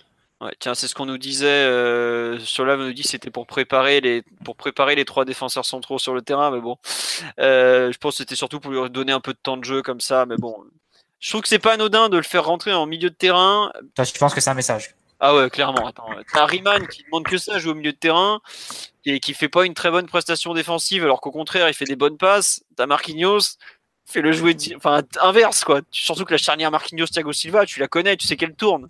Enfin, je, trouve, sais pas, je trouve que il y a, y a après il rentre.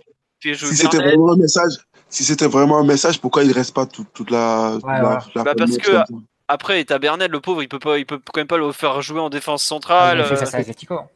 Ouais, mais non, il, au début, il le fait jouer en 6 contre l'Atletico. Oui, oui, mais bon, après, avec la blessure de je sais plus qui, hmm. de Georgène peut-être? Ou il y avait une autre? Euh, Non, non, c'est Georgène qui se... Non, non, c'est euh, Mbesso. Voilà, c'est Mbesso, pardon. C'est. Euh, il, est passé, il était passé défenseur central pour quasiment toute, toute la fin du match. Hmm. Ouais, ouais, mais je t'avoue que pour moi, enfin, c'est un peu une sorte de dire bon, euh, j'en ai marre de bricoler, il va falloir vous bouger pour les recrues quoi. Quand tu mets, euh, enfin, on fait une composition d'équipe, il y a quand même euh, au coup d'envoi trois mecs en défense, hein, qui avaient leur première titularisation en Ligue 1. Et je parle pas de Bouffon, enfin, au niveau pro quoi. Enfin, Riemann a joué en Ligue 2 un peu, mais bon, c'est pas voilà quoi. Tu joues Trophée des Champions avec trois trois néophytes quoi. Rien que ça, c'est déjà 4 avec Wea devant. C'est une aberration en termes de gestion d'effectifs. Enfin, c'est pas normal. Quand, tu vois ce que Manchester City et, Chelsea ont proposé dans leur effectif, c'est ouais, ça fait ça fait peur. Tu as raison de comparer au trophée des champions anglais qui avait lieu le dimanche. Euh, ouais, en Angleterre, ouais, tu avais peut-être Foden qui aura pas forcément un énorme effectif, un énorme temps de jeu chez les Citizens, mais alors le reste, euh, tu que des internationaux pratiquement quoi. Donc euh, bon bah voilà quoi, c'est aujourd'hui on est en retard en termes de, de construction d'effectifs, faut pas le nier quoi. Mais après ça, ça, ça date pas d'aujourd'hui, ça c'est un, déséquilibre qu'on traîne depuis plusieurs années.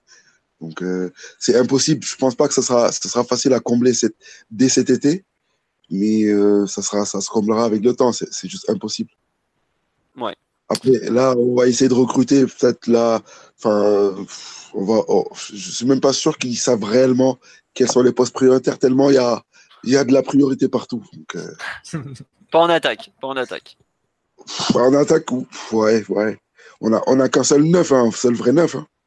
Bah oui et non, puisque tu as quand même. Euh, Mbappé, hein, quand même. Bon, ah, vous êtes sérieux, Mbappé en neuf? Enfin, bah, pour, des, pour dépanner. Oui, d'accord, ok.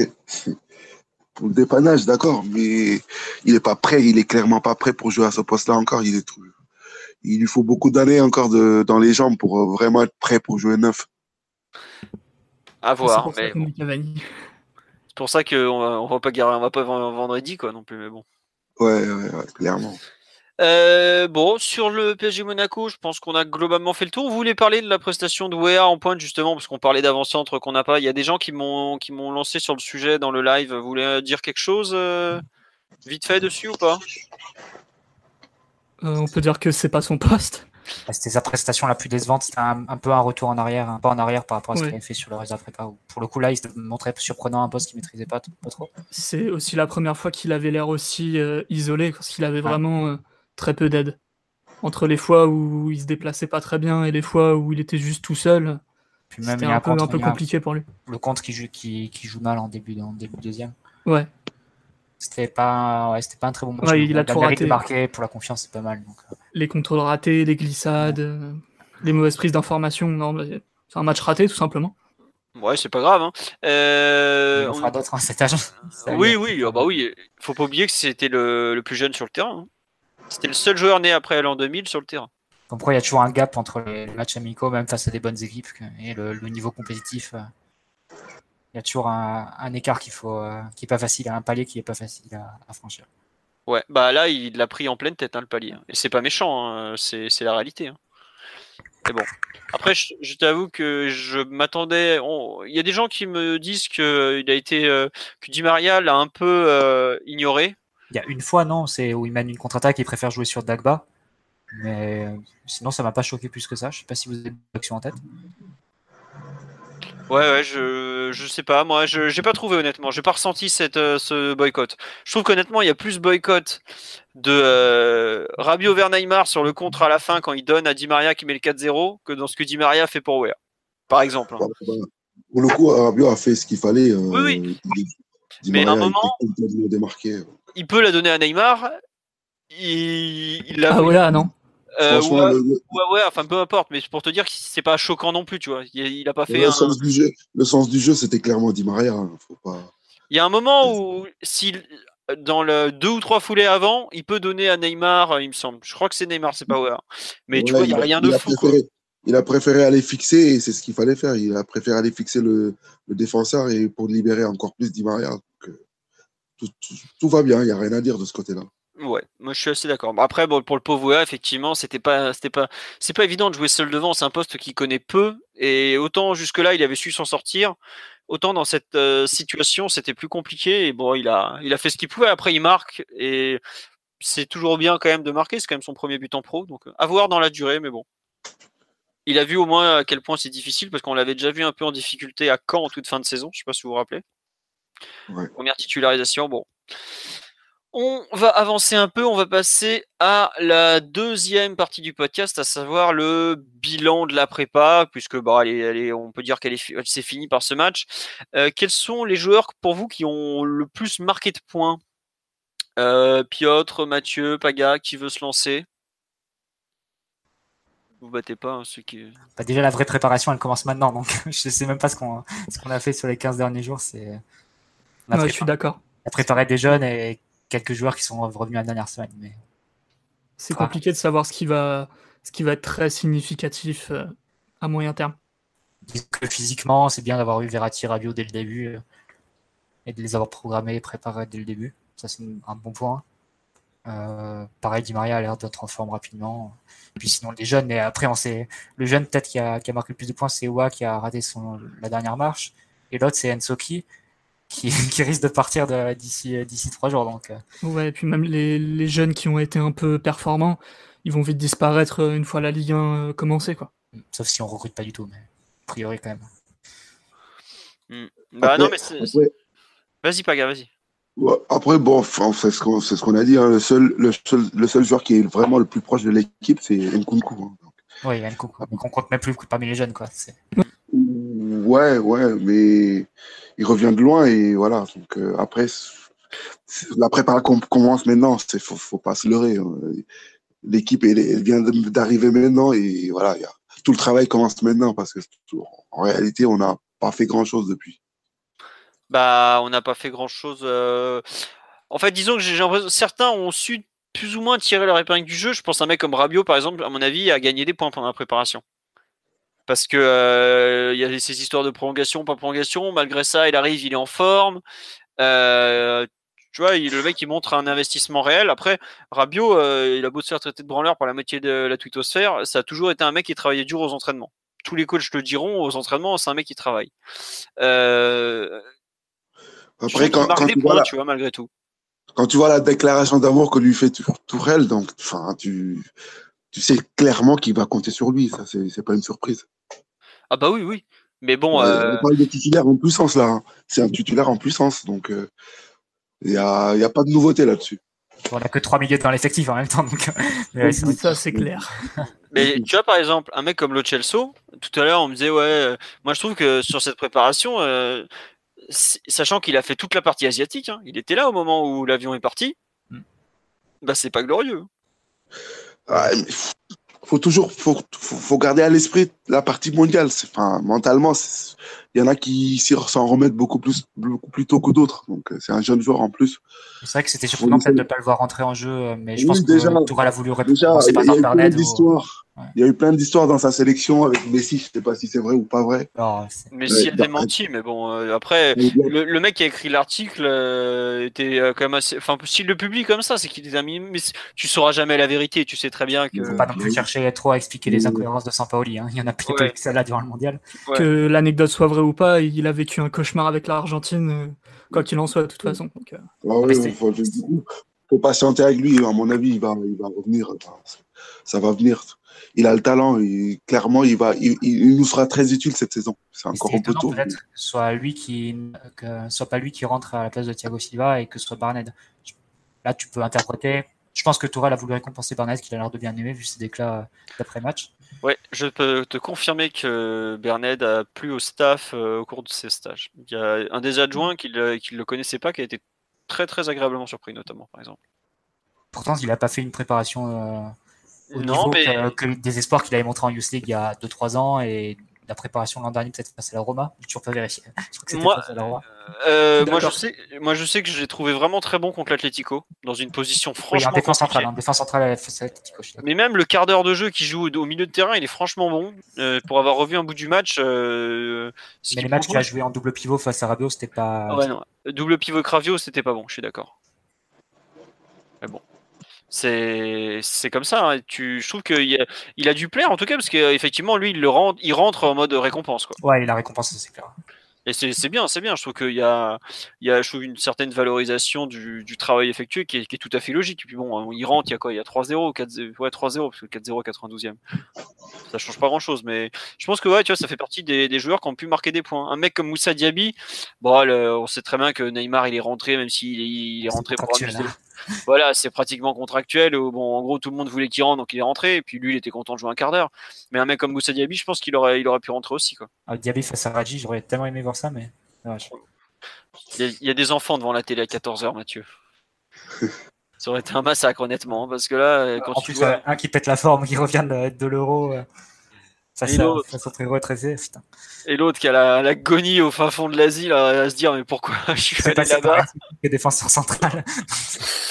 ah non, quand tu vois Moussa, les différences qu'il fait sur 5 mètres, euh, il, te le, il te le mettait face à Ragui, il y avait un meurtre, hein, parce que c'est assez terrible, quoi.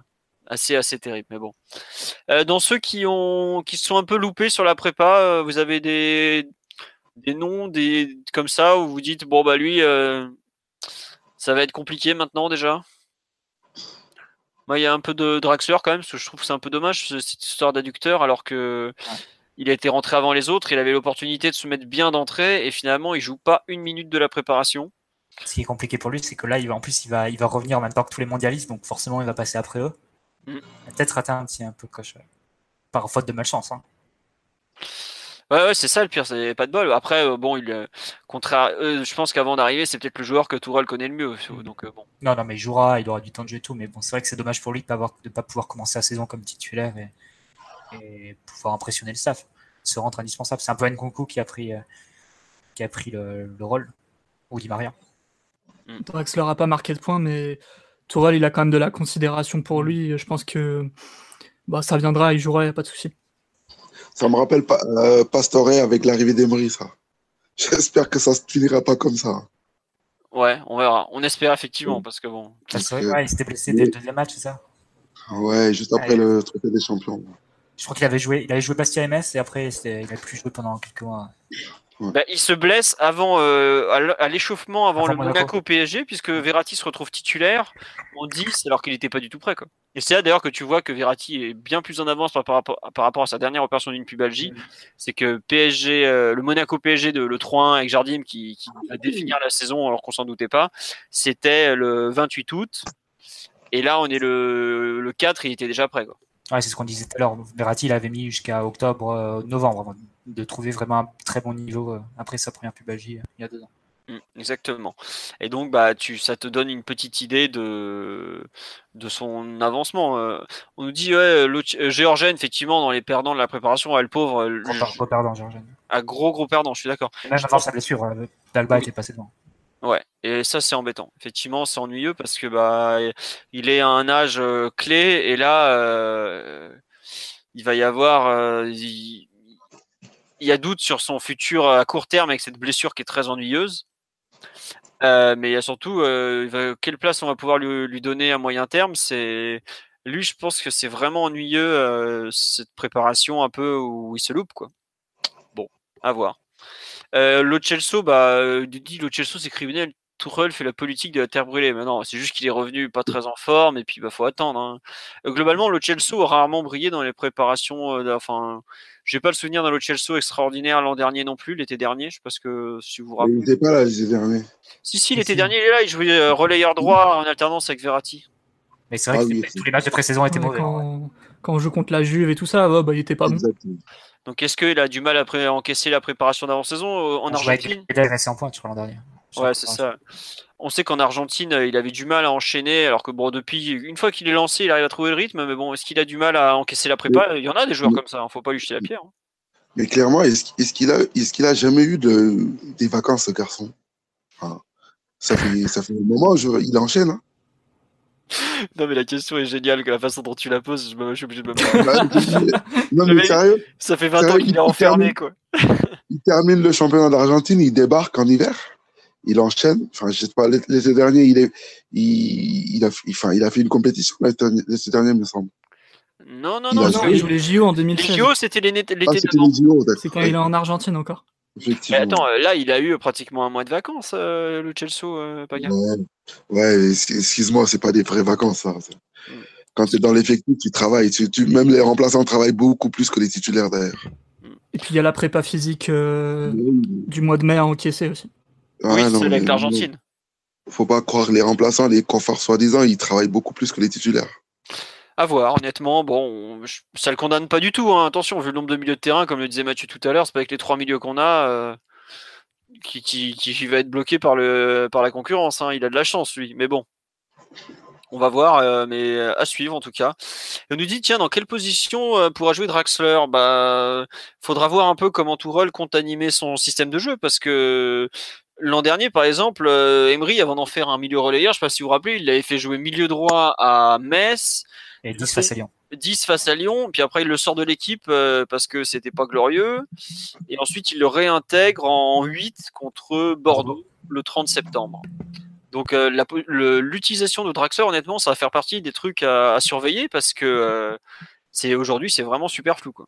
Puis il a pas joué une minute, donc on peut pas, on, on sait pas trop quoi. Est-ce que je pense honnêtement que Draxler sera utilisé dans le milieu plutôt qu'en attaque comme l'an dernier. Tac, il a pas de place. Donc, à partir de là. voilà. C'est un, un peu ça l'idée. Euh, sur les points que vous voulez revenir, retenir pardon, sur la- lors de la préparation, il y a des choses que vous voulez euh, mettre en avant ou, ou pas ou bof. C'était qu'une, c'était même pas vraiment une préparation à vos yeux? Pas de blessure déjà, c'est- je pense que c'est le plus important, hormis Georgen. C'est vrai. Et un peu, euh, un peu Draxler quand même malgré tout. Et, oui, Draxler, mais bon, je pense que c'est c'est pas si grave que ça. Il reprend Ah non, il, il était à l'entraînement déjà. Euh, il aurait- je pense que ça avait, s'il les avait été juste, il était sur le banc de touche euh, contre Monaco par exemple. quoi. Et puis peut-être des conditions de travail qui avaient l'air meilleures que- qu'il y a 4 ans euh, lors du désastreux stage en Chine. À Hong Kong. ouais. Après, après, il y a le fait aussi qu'on se retrouve avec six gardiens sous les bras. Parce que ça, c'est fantastique. Ça. Qui va partir quand ça va, ça va se passer comment ce truc? Bah alors, du mercato là, tu fais Alors, regarde. Formidable, Ouais, Paya, mais- tu l'invites, il est pas venu depuis deux ans, tac, il te fait les transitions sans problème. Euh, Juste sur les gardiens, bon, dans les 6, t'as Innocent qui est reparti déjà avec le 19, qui a pas fait la tournée par exemple, qui est un bon gardien, mais il est tout jeune, il a, c'est un 2000 ou 2001, je crois un 2000 Garrison. Tu as ensuite Cibois qui normalement va être le gardien de la réserve, comme les six derniers mois, qui sera en théorie le troisième gardien de, de l'équipe pro, qui s'entend très bien avec Buffon d'ailleurs, qui est, qui est très content d'apprendre à ses côtés, ce qui est déjà une bonne chose. Normalement, Descamps va repartir en prêt. Ligue 2 ou Ligue 1, faudra voir. Euh, Cibois fera le, troisi- le troisième, mais le troisième qui peut être le quatrième Voilà. aussi si on voit C'est un peu le problème. C'est que- bah après, on a bien vu qu'aujourd'hui le titulaire c'est Buffon. hein. Euh, Enfin, en tout cas entre ça et bah, entre Buffon et Trapp, il n'y a pas eu débat en tout cas. Ouais, d'accord. Mais je suis pas sûr, sûr que- qu'il sera titulaire. Ah, franchement, euh, Avec tout ce qu'on fait pour, euh, pour retenir. Alors là, c'est bizarre. peut-être qu'il y aura une- un semblant d'alternance, mais honnêtement, Il va euh, être suspendu en Ligue des Champions déjà. Ouais, voilà. Non, franchement, tu, quand tu vois la façon dont le PSG a mis en avant Buffon, euh, l'influence qu'il a déjà au quotidien, Vu que ça va être notre seul recrue du mercato, donc euh, on a. Voilà, bon, euh, t'es obligé de. Je pense que t'es obligé de le faire jouer, quoi. Enfin, je sais pas ce que t'en penses, Mhm. mais. Après, s'il est mauvais, tu y sortiras de l'équipe, mais Puis de lui-même, il le dira qu'il est pas bon. Enfin, c'est pas, c'est pas le genre à s'accrocher euh, de façon un peu ridicule. Je pense que dans ce cas-là, il dirait, il raccrocherait en fin de saison, il dirait je me suis trompé, j'aurais dû m'arrêter, j'ai eu trop d'orgueil, blabla. Et tant pis, PSG aura quand même gagné quelque chose dans le vestiaire. Mais après, il ben, faudra quand même surveiller la situation d'Areola parce que ça semble bouger à Chelsea euh, côté Courtois. À voir s'il n'y a pas d'une autre tentative. Ouais. Là, les gardiens, c'est un peu en train de partir dans tous les sens, donc euh, à voir. Chelsea qui, a, commencé à démarcher pas mal de pistes, d'après les rumeurs. Euh. Ouais, et puis surtout, il y a un truc. C'est qu'il s'est mis en. Ouais, et il y a aussi euh, le fait que le PSG euh, est quand même pas du genre à laisser partir ses joueurs quand il veut les garder. Euh, Rabiot, même s'il reste qu'un an de contrat, ils ont, mis, ils ont fermé la porte en mode non, c'est mort, tu pars pas. Quoi. Après, tu as, une, double, une double équation à prendre en compte, c'est la situation sportive qui est différente. En milieu, on est, au milieu, on est en sous-nombre et chez les gardiens, on est en surnombre. Et, la situation financière, ben, je sais pas si Areola, Chelsea arrive avec 30-30 millions d'euros que fait PSG, quoi. Sachant qu'ils ont aucune certitude de, que Trapp euh, parte, ni, ni cet été, ni dans six mois, ni dans un an. Donc. Euh. Bah, la seule certitude avec Trapp, c'est qu'il se contrat jusqu'en 2020 et que je pense pas qu'il le prolonge après. Mais lui, il a pas du tout, du tout, du tout envie de partir. Hein. C'est Sirigu 2.0, quoi. Enfin, c'est, on se retrouve exactement dans la même situation qu'il y a deux ans. Et on avait finalement trois ans, peut-être, ou enfin on avait bazardé des mecs à la dernière seconde. Euh, on avait envoyé Sirigu à Séville, le pauvre, il a, le premier match, il a fait une connerie, il avait passé six mois sur le banc. Enfin bref, on avait fait que des cacahuètes. Euh, on nous dit Alphonse à zéro off. Alors en Italie, il avait deux pistes, mais euh, l'Inter, euh, pas l'Inter, que je raconte? Le Napoli s'est renseigné, ils ont vu le prix, ils ont fait bon bah salut, hein, on va aller ailleurs. Et la Roma, ils ont fait ah, vous voulez 30 millions? Ben, On va prendre le Danois à 12 finalement. C'est plus ah, dans nos moyens. les deux clubs regrettent, regrettent, vraiment leur choix parce que Napoli, ils ont fait, ils ont fait tout un, un sketch sur les gardiens. Leur gardien numéro 1 s'est blessé, ils en ont recruté un deuxième qui est nul euh, pour l'expérience et ils sont en train de faire choix pour, pour faire le troisième. Donc ils vont recruter trois gardiens dans le même mercato. Ils essayent en tout cas. Et pour la Roma, ils avaient, ils avaient décidé de faire Olsen pour pouvoir faire Malcolm. Mais donc un, gardien pas trop cher pour pouvoir mettre euh, l'argent sur, euh, sur Malcolm. Et bon, comme ça, comme cette piste a, capoté, ils se retrouvent avec le gardien pas trop, un peu low cost qu'ils ont voulu faire. Personne d'autre en, attaque, donc ils regrettent peut-être leur choix, euh, la Roma. Là. Ouais. Donc euh, voilà. Et sinon, non, euh, à Areola, après, il faudra voir le marché anglais, Chelsea notamment.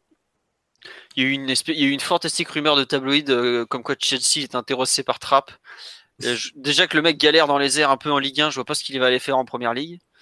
Mais non, non. Après, faut pas oublier, par exemple, s'il il y aura aussi d'autres gardiens qui vont se retrouver sur le marché des transferts. si le Real signe Courtois, qu'est-ce qu'ils vont faire de Kaylor Navas? Enfin, il y a Faudra voir, les Anglais, ils sont capables de balancer des chèques inhumains lors des euh, trois derniers jours. Et là, ils approchent de la, date de, fin. À voir ce que ça va donner. Mais effectivement, euh, Alphonse, ça, prend pas le chemin d'un départ, euh, vu à quel point le PSG a pas l'air décidé à le laisser partir. Mais Trapp, le celui qui a vraiment zéro offre, c'est un peu Trapp. on a vaguement parlé de la Turquie une époque, je sais pas trop où c'en est, je crois que c'était le Fener, mais ils avaient prolongé leur gardien historique, pardon.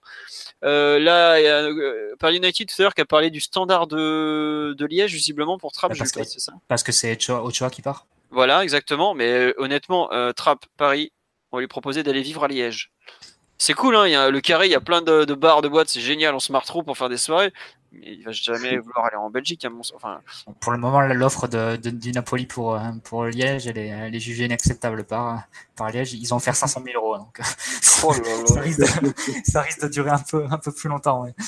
Voilà, mais compliqué vraiment euh, mercato dans le sens du, des gardiens, c'est complètement bloqué. Après, euh, Trapp, euh, Trapp, qu'est-ce que je vous raconte? Tourelle voulait parler avec Areola avant il, fallait que toutes les parties parlent. Il fallait attendre le retour de vacances d'Areola. Bon, voilà, il est rentré de vacances. Euh, là, ça devrait bouger rapidement, rapidement, quoi. Euh, bon, euh, on nous demande est-ce que parmi les avantages d'Areola, il y a le coût de la règle des joueurs formés au club?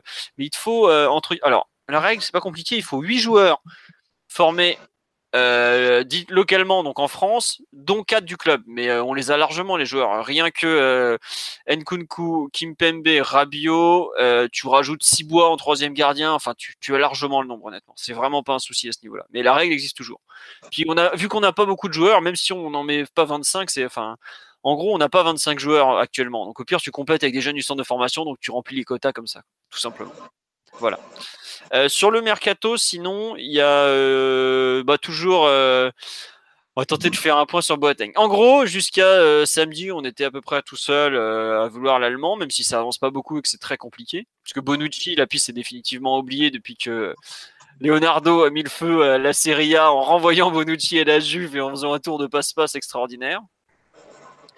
Ensuite, bah, Manchester United a commencé à sérieusement se pencher sur le dossier de ce que la presse allemande a sorti et de moins ce qu'on m'a confirmé en milieu d'après-midi, aujourd'hui, Boateng préfère le PSG à Manchester United, clairement. Euh, reste que United va faire signer forcément, c'est la demande de Mourinho, un défenseur central avant la fin du mercato anglais qui est le 9 août à 18h heure locale, donc 19h en France si je ne me trompe pas.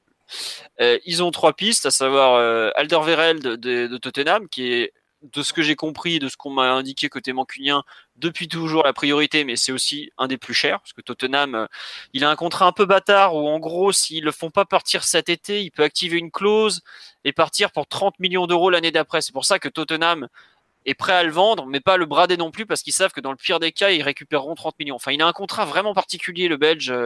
Je l'avais mis sur le site il y a quelques temps, quand la rumeur était sortie que le Télégraphe avait dit qu'on était dessus. Faudrait chercher, euh, mais bon, voilà. Il y a le fameux Harry Maguire de, de, Leicester qui est euh, surcoté comme pas permis. Mais aujourd'hui, il y a eu euh, Di Marzio en Italie qui a annoncé que Leicester était tout proche de faire signer le, le croate, euh, c'est Benkovic, je crois, de mémoire, qui joue encore là-bas, qui est un gros défenseur central d'avenir. Donc en général, quand tu fais signer un défenseur central, c'est parce que l'autre va, va partir. Après, il a que 21 ans, je crois. Euh, oui, oui, c'est un 97. Il est tout jeune. Mais attention, alors lui, c'est typiquement le prototype anglais. 1m94, un colosse, ils sont très bien pour ça. Mais bon. Euh, voilà un peu le problème qu'on a aujourd'hui en termes de, de défenseurs centraux, puisque bah, le PSG a pas l'air d'avancer sur le cas des milieux de terrain. Faut quand même le dire. Euh, on n'a pas l'air d'avancer non plus spécialement sur l'arrière gauche. Sur l'arrière gauche où on a euh, bah aujourd'hui on a deux nouveaux noms qui sont sortis du chapeau. On a le retour de la rumeur Ricardo Rodriguez même si le Milan a pas l'air vendeur. Et on a euh, Enrique Dalbert, l'ancien de Nice, qui était très très bon à Nice, mais qui s'est complètement perdu depuis qui sort d'une saison catastrophique avec l'Inter. Alexis 75 euh, n'est pas là pour vous en parler, mais il vous dirait oh là là quelle pipe Il s'est fait prendre sa place par cette pipe de Nagatomo, c'est vous dire s'il est nul. Voilà, euh, donc les pistes, euh, on a toujours les mêmes noms qui reviennent. Alexandro, ce que j'ai écrit sur le site il y a quelques jours, c'était le PSG relance, mais c'est n'importe quoi ce que le PSG fait. un coup ils vont, ils font la pression, un coup ils disparaissent, on revient, on redisparaît. ça fait trois mois que ça dure, honnêtement, ça a aucun sens. Je vous dis honnêtement, je comprends. Je comprends pas ce qu'on fait honnêtement. Soit on le signe et on y va, on met le pognon parce que la Juve ils vont pas lâcher, voilà soit on arrête de faire les zouaves et bon bref. Il y a toujours le fameux Wendel de, du Bayer qui est un joueur euh, qui a pas non plus des grosses références. On a aussi le Philippe Max, la d'Augsbourg, qui a un peu disparu de la circulation, qui était attendu sur le marché des transferts et qui finalement n'a pas bougé. Donc il restera toujours cette piste au cas où, même si euh, j'ai l'impression qu'on a plus avancé sur Wendel que sur Philippe Max. Euh, Philippe Max, lui, c'est clairement un joueur de 3-5-2. Alors est-ce que ça fait peur au PSG C'est possible. À voir. Euh, ensuite, il nous reste qui en qui c'est que j'ai en, j'ai pas cité? Et Guerrero peut-être Ouais, Guerrero qui est euh, hors de forme euh, du côté de Dortmund et Alex Telles qui est bah, Porto. Ils ont dit c'est que c'est pas compliqué, on veut le montant de la clause libératoire. Voilà. Donc à partir de là, tu as tu es un peu bloqué sur le cas du de l'arrière gauche et tu, euh, tu te retrouves euh, à. Euh, on est à un mois de la fin. Enfin, en gros, le mercato ouvert le 7 juin, on est le 6 août. Donc il reste, on a passé les deux tiers. Et là, comme on dit sur live, on a l'impression qu'on commence à travailler le mercato début juin. Non, non, les pistes, elles ont été définies il y a bien longtemps. T'as l'impression en fait que, c'est, que tout est embriqué, en fait, que, que Paris n'a pas un budget énorme à dépenser, que ça dépend de. En gros, ils ne voudraient pas mettre 50-55 millions sur Boateng pour, parce que ça les empêcherait de faire 50 millions sur un milieu ou 50 millions sur un arrière gauche. Enfin, c'est l'impression que ça me donne hein, de l'extérieur. Non, mais en plus, c'est logique. on n'a pas de problème là-dessus, Philo, mais. Moi, on me répète que le PSG est prêt à mettre des grosses sommes, et je comprends. En fait, j'ai l'impression que, ouais, ils peuvent, ils peuvent mettre des grosses sommes, tu vois, excuse-moi, je t'ai coupé. Ils peuvent mettre des grosses sommes, mais par contre, si tu claques genre 100 millions sur un mec, tu passes à l'économie sur les deux autres, tu vois. Ouais, et, ça. et, forcément, tu es obligé de. Tu peux pas. Euh, en gros, enfin, moi, ce que je comprends, c'est genre 3 x 50 ou 125-25, tu vois. Euh, mais après, il y a bien un moment où tu. Mon gars, on est. Encore, ouais, voilà, au bout d'un moment, tu vas pas attendre. Ah, bah merde, on est le 30 août. Bon, on fait quoi, les gars Pile ou face Voilà, quoi. L'arrière gauche, le défenseur central. Parce que en fait, t'as l'impression que Boateng, c'est le joueur le plus. De, plus haut calibre qu'on pourrait viser, mais au poste le moins prioritaire des trois. Donc c'est. C'est un peu, un, peu compliqué comme dilemme. Et. Euh...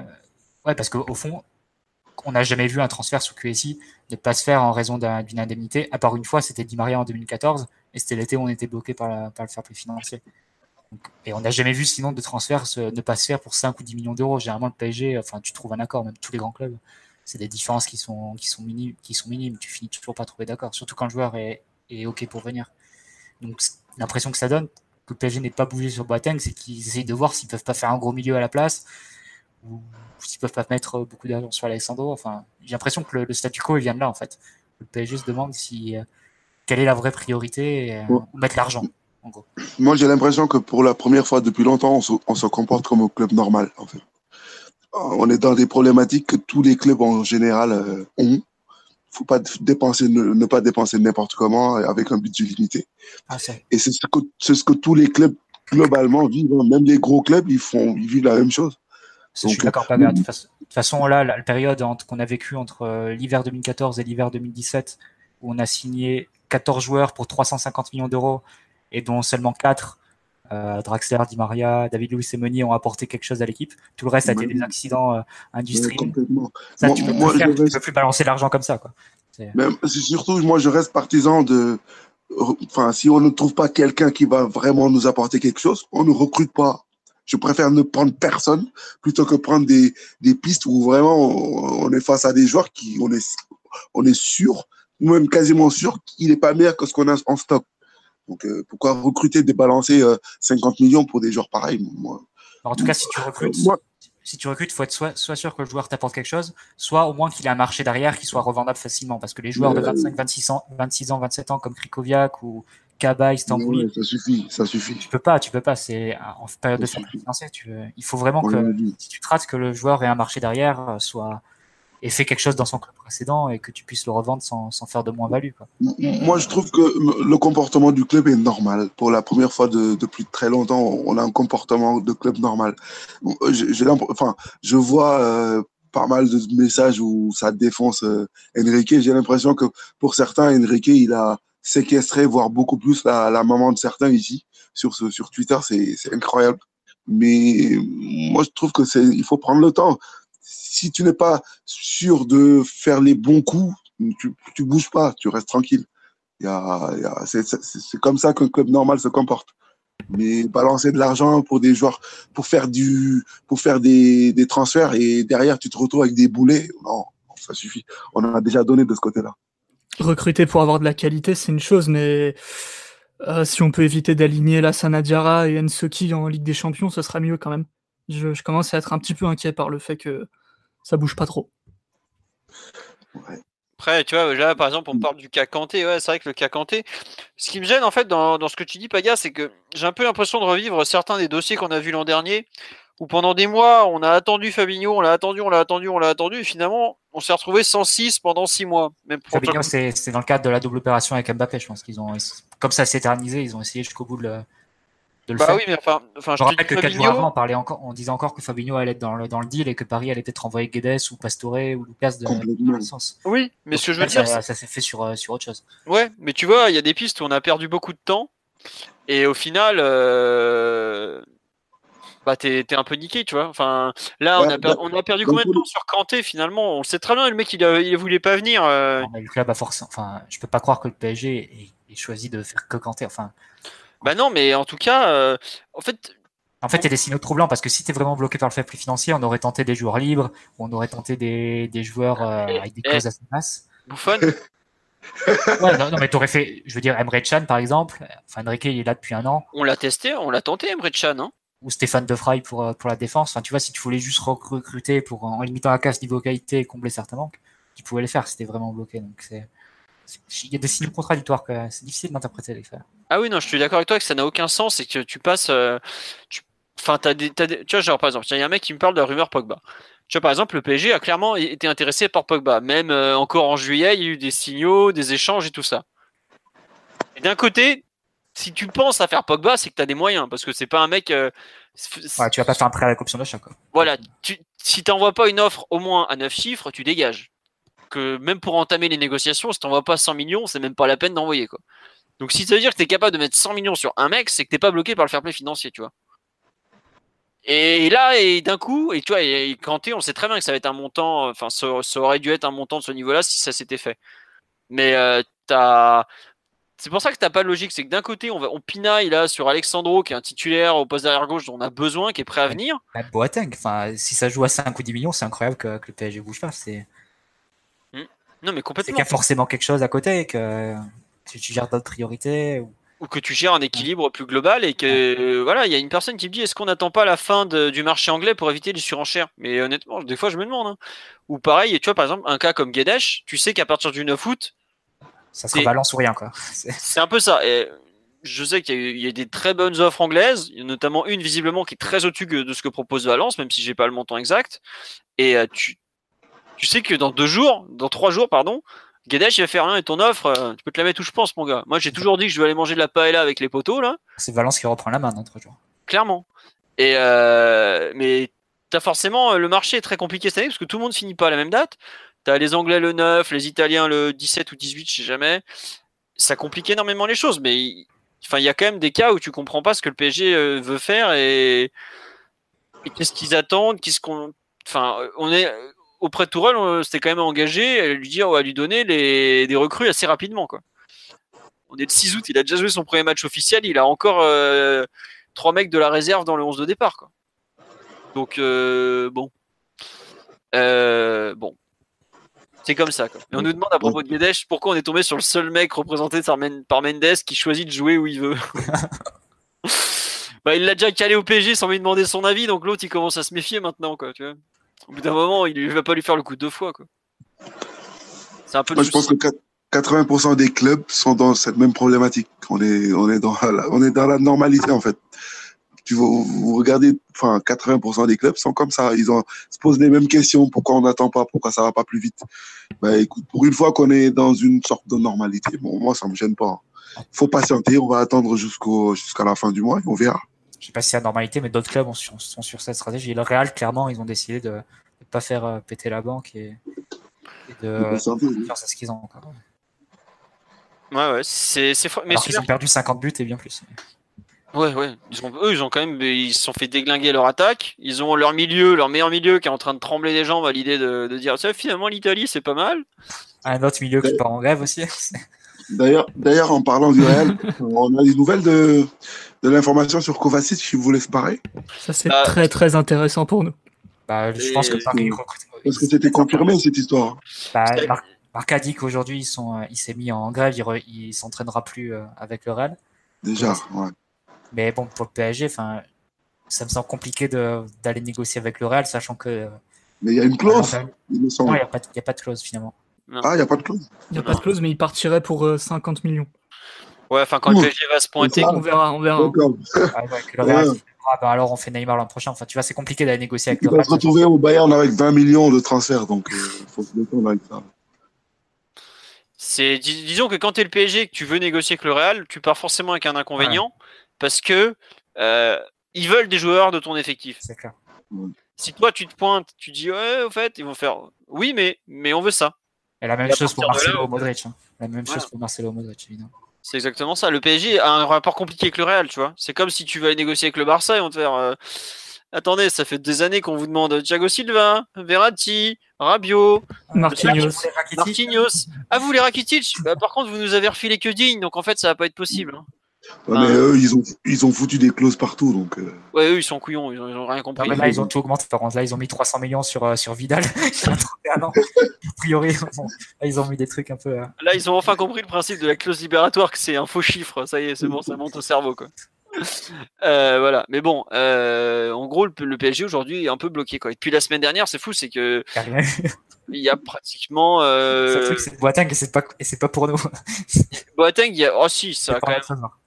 Bon voilà, il y a quand même des choses qui ont avancé, mais tu vois, c'est complètement fou dans le fond. C'est complètement, complètement fou à quel point c'est bloqué. quoi. Et pour travailler sur le sujet, forcément, parce que bah, c'est mon boulot, il y a des fois, euh, d'une rumeur à l'autre, t'as aucune, t'as aucune. On est à la mi-août, euh, pardon, on est le 6 août. On a 8 pistes de derrière gauche. T'as pas l'impression qu'on a une qui est plus avancée que l'autre. En plus, Ricardo Rodriguez, tu vois très bien le scénario. On dit que Leonardo est venu au contact pour, euh, pour, euh, pour Rabiot ces derniers jours. Dans, dans, durant l'échange, Enrique a demandé Rodriguez, il est sur le marché. Ah non, ok, bon. Voilà, ou un truc du genre quoi. Euh, mais puis après, honnêtement, vu comme le PSG a été horrible avec euh, Ricardo Rodriguez lors du dernier, quand il a failli venir la dernière fois, euh, il y a peu de chance. Non, puis Milan est dans la même situation que nous, c'est ils peuvent pas se permettre de perdre des joueurs importants parce qu'eux ils peuvent pas les remplacer non plus, ils sont étranglés par le financier. Ouais. Mais ils, comptent quand même faire un milieu de terrain. Hein. Ils, sont extraordinaires. Ils sont dans une galère. ils vont le faire surtout, ça va marcher. Et Leonardo a parlé de, miracle, enfin, de demi-miracle. Hein. S'ils arrivaient à faire un milieu de terrain de haut niveau, t'inquiète pas qu'ils le font, mais il a quand même parlé de demi-miracle. Voilà. Tiens, on nous, on nous explique le, le, le dialogue, on nous, comment dire, on nous écrit le scénario du dialogue entre le PSG et le Real. Nasser qui dit salut, je veux Modric. L'autre va répondre salut, je veux Neymar. Et Nasser va faire bah sinon les enfants ça va. Voilà, c'est exactement ça. Le PSG aujourd'hui est coincé par rapport au Real euh, sur, certains points. Surtout qu'ils ont été plutôt clean en faisant des communiqués de démenti euh, pour Neymar, pour Mbappé. Ils ont même fait des communiqués de démenti sur Mbappé pour une rumeur bidon lancée par un mec que, connaît, que personne connaît sur Twitter. Voilà. Ça c'est extraordinaire. Je peux pas trop aller leur chercher un joueur euh, de façon agressive, on va dire. Voilà. Donc euh, on est un peu pas beaucoup plus avancé euh, que tout à l'heure, euh, enfin que la semaine dernière, pardon. Voilà, je m'excuse auprès de Yeo qui m'avait demandé s'il y avait un podcast ce soir. J'ai dit que je galérais à réunir des intervenants et il a loupé le podcast. Écoute, je suis franchement désolé, mon grand. il y a bien eu podcast. Tu l'écouteras demain en, replay. Je suis désolé. Sur ce, vous voulez rajouter quelque chose sur le mercato ou on a un peu fait le tour pour cette semaine? Faut ça bon. Voilà, faut juste patienter. On sait que c'est long. En plus, il fait chaud, mais c'est comme ça. Sur ce, on ah Feigl, euh, bah Feigl, euh, là il, il, va partir en stage avec euh, Dortmund. Witzel est arrivé à Dortmund, ça y est, c'est officiel. Il a récupéré le numéro 28. Et par contre, ça parle toujours pas d'un départ de côté Dortmund. côté Rouen Ayrton, côté Kicker. Il euh, y a quoi encore euh, Express, qui est un autre journal qui suit la euh, qui suit les clubs de la Roure, pardon. Il y a vraiment rien de rien dans le sens des départs sur Weigel. Les seuls, le seul qui relance régulièrement, c'est Bilt, et on sait très bien, c'est l'agent qui, relance le bruit comme ça à chaque fois. Voilà. sur ce, et on nous demande des nouvelles de la légende buyback. Bah, le pauvre Jean-Christophe, il se remet petit à petit. Il a eu une, non, franchement, il a eu une super grave blessure l'an dernier. Il a pas joué depuis combien, 7 ou 8 mois au moins. Donc euh, c'est normal de le retrouver euh, hors de forme euh, actuellement. Il a pris 5 kilos de plus. Hein, mm, il est un peu grossi, mais bon, voilà. Mais honnêtement, il a vraiment eu une sale, sale blessure. Donc, Juste un point philo sur le cas Ensuki. Je sais pas si tu as des. C'est un peu le, dossier. Alors, Ensuki, c'est pas compliqué. Il y a d'un côté ce qui se passe sur le terrain, à savoir que le joueur est très content d'être dans le groupe de Tourelle, que Tourelle est très content du joueur, comme Emery était très content du joueur déjà. Et il y a l'aspect négociation du contrat où en gros, euh, au niveau du centre de formation, il y a eu pas mal de pression pour lui faire signer ce contrat en insistant sur le fait qu'il devait peut-être changer d'agent. Lui ne refuse complètement de rentrer dans ce système-là, donc c'est clairement bloqué à cet instant. Et euh, je comprends pas trop ce que le PSG espère. Enfin, le club envisage une vente ou pas? Le club envisage clairement une vente. D'accord. S'il y a un gros chèque. Et, et Marseille, c'est vraiment une option? Euh, Marseille qui le considère peut-être, mais qu'ils aient les, les moyens. 10 millions alors qu'ils ont fait 20 millions sur un Voilà. Marseille, ça fait déjà 4 mois qu'ils essayent de boucler Balotelli. Euh, là, euh, aujourd'hui, Newcastle, ils sont, ils sont déjà trop loin pour eux en termes d'argent. C'est, mm. c'est, c'est plus accessible pour eux déjà. Mais par contre, ouais, non, s'il y a une vraie grosse offre, le gamin, de, terminé quoi. voilà. Ah non, c'est vrai qu'on nous, on nous rappelle qu'il y a une recrue chez les féminines, une attaquante chinoise. Ah bah ouais. on a ramené quelque chose de, de là-bas, autre que le trophée des champions. C'est pour Ensoki parce que là tu le braderais entre guillemets à 10 millions d'euros alors que si tu fais une saison euh, où il prolonge son contrat et il arrive à faire quelques apparitions A, qui passe international sport et tout ça, tu peux, doubler la somme l'été prochain. Hein. facile, hein. Très facile, hein. tu sais. Euh, regarde aujourd'hui euh, un, Zagadou qui avait fait une demi-saison à Dortmund, il part pas à 10 millions encore. Et pourtant, euh, là, ils ont pris plein de défenseurs centraux, le Borussia, parce qu'ils ont, ils voulaient changer un peu leur, projet, tout ça. Mais euh, un bon défenseur central, aujourd'hui, c'est un profil qui vaut très, très, très cher. Surtout en plus avec la réputation de la qualité française, la, la formation française. au niveau des défenseurs centraux en plus, la réputation de la formation francilienne. Il, a, des qualités naturelles qui sont recherchées. La relance, tout ça, l'aisance balle au pied pour un défenseur central, ça vaut très cher. Ça vaut très très cher aujourd'hui. Et de rien, c'est un petit dilemme pour le club parce que imaginons que tu te retrouves dans, la même situation que cet été pour, euh, en juin prochain où tu dois retrouver, je sais pas, 60 millions, 50 millions. Bah, Ensoki à 20 millions ou à quelque chose comme ça, ça te comble une partie du trou. Hein. Alors qu'à 10 millions tout de suite, non, mais c'est vraiment un débat très compliqué parce que si le PSG ambitionne de jouer à 3 derrière vraiment, tu peux difficilement faire meilleure doublure de Kim Pembe que Ensoki, honnêtement. C'est franchement le, col, le, le, le, poste qui colle le mieux à ses qualités. À savoir que tu as eu des, des, comment dire, des, des, responsabilités dans la relance, c'est un de ses points forts. Tu as euh, forcément moins de risques au niveau de défensif parce que bah, tu as un mec qui te protège franchement, c'est vraiment, euh, je vois pas ce qu'il peut espérer de mieux. Mais après, à euh, terme, c'est ce qui risque de le boucher au PSG parce que euh, Kimpembe passera toujours devant lui et il n'y a pas la place. Si tu peux repasser à 4 avec un autre entraîneur, par exemple. à terme, oui. Mais après, à ce moment-là, il pourra partir et voir autre chose. Mais je t'avoue que là, aujourd'hui, cette situation contractuelle compliquée, c'est vraiment, c'est un poison pour le club. le joueur a de la chance d'avoir un entraîneur qui a, qui, a dit, qui a dit à tous ses joueurs votre situation contractuelle, moi, j'en tiens pas compte pour, si je veux vous faire jouer. Si vous jouez, c'est parce que vous êtes bon. Voilà. Emery était plus ou moins dans le même cas et tout, euh, à part le cas Ben Arfa où on a clairement dit lui, c'est mort. Euh, mais tu vois que euh, Ensuki, bah, si une grosse offre arrive, et les Anglais sont capables d'envoyer des très très très grosses offres, aujourd'hui, un club français de haut niveau, genre Lyon ou Marseille, ils sont, ils, arrivent pas forcément à suivre financièrement des clubs du milieu de tableau anglais, par exemple on voit euh, Lyon se balade, euh, se balade, se bat avec Irimina contre euh, contre Everton quoi. Everton, ils, ont acheté des mecs à 30, 40, 50 millions d'euros, ils envoient le chèque sans problème. Donc c'est très très compliqué de si, si Benitez veut vraiment Ensuki, ils sont capables de monter à des tarifs assez incroyables pour un gamin qui a joué actuellement 120 minutes en professionnel. Donc à voir. Et on me demande euh, quelque chose sur Mota. Euh, Mota, premier match, non pas premier match, non, tournoi amical avec U19 aux Pays-Bas qui a été expulsé. On n'a aucune précision qui a été apportée. Visiblement, euh, il n'était pas content contre l'arbitre. Mais pour avoir regardé pas mal des photos du truc, il y a visiblement pas mal d'entraîneurs qui n'étaient pas contents des arbitres. Donc je ne vais pas lui jeter la pierre. On ne sait pas exactement pourquoi il a été expulsé. Bon, on se doute bien qu'il a dû gueuler sur l'arbitre hein, en général. Pourquoi il la pierre, même s'il avait, même s'il n'y avait pas de bonne raison, hein, c'est pas grave. Non, mais bon, voilà, vous, savez, vous connaissez Thiago Motta. Après, ça arrive régulièrement à des jeunes entraîneurs comme ça de ne pas accepter l'injustice. Euh, après avoir eu du mal à l'accepter sur le terrain où il se faisait justice lui-même quand, l'arbitre avait les yeux tournés. Là, c'est différent. Mais bon, euh, voilà. Après, faut pas oublier, il avait un groupe très très jeune euh, pour ce tournoi. Est-ce qu'il a voulu les protéger Bon, je sais pas, mais honnêtement, les circonstances sont vraiment troubles. Mais moi, de ce que j'ai vu, c'est vraiment pas le seul entraîneur qui s'est pris la tête avec l'arbitre. Je sais plus un mec de quel autre club euh, avait aussi fini pratiquement tête contre tête avec l'arbitre. Donc bon, voilà. Sur ce, on va vous souhaiter une bonne soirée. Merci pour votre fidélité. Vous étiez encore près de 500 à nous écouter parler du mercato alors qu'il ne se passe rien. C'est magnifique. Merci pour votre fidélité. lundi prochain, peut-être, je vous garantis pas, parce que je suis pas sûr d'être disponible. On verra si François peut animer le podcast. Euh, sinon, merci à tous et on va vous souhaiter une bonne semaine. Normalement, le mercato, les Anglais sont étant trois jours pour faire n'importe quoi. Vous allez voir dépasser des chiffres. Vous allez vous dire, mais que font-ils? Pourquoi? Peut-être que le PSG sera au milieu. Sur ce, bonne soirée à tous et encore merci pour votre fidélité. Au revoir tout le monde. Salut. Ciao.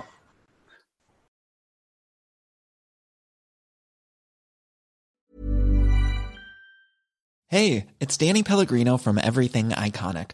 Ready to upgrade your style game without blowing your budget? Check out Quince. They've got all the good stuff shirts and polos, activewear, and fine leather goods, all at 50 to 80% less than other high end brands. And the best part? They're all about safe, ethical, and responsible manufacturing. Get that luxury vibe without the luxury price tag. Hit up quince.com slash upgrade for free shipping and 365 day returns on your next order. That's quince.com slash upgrade.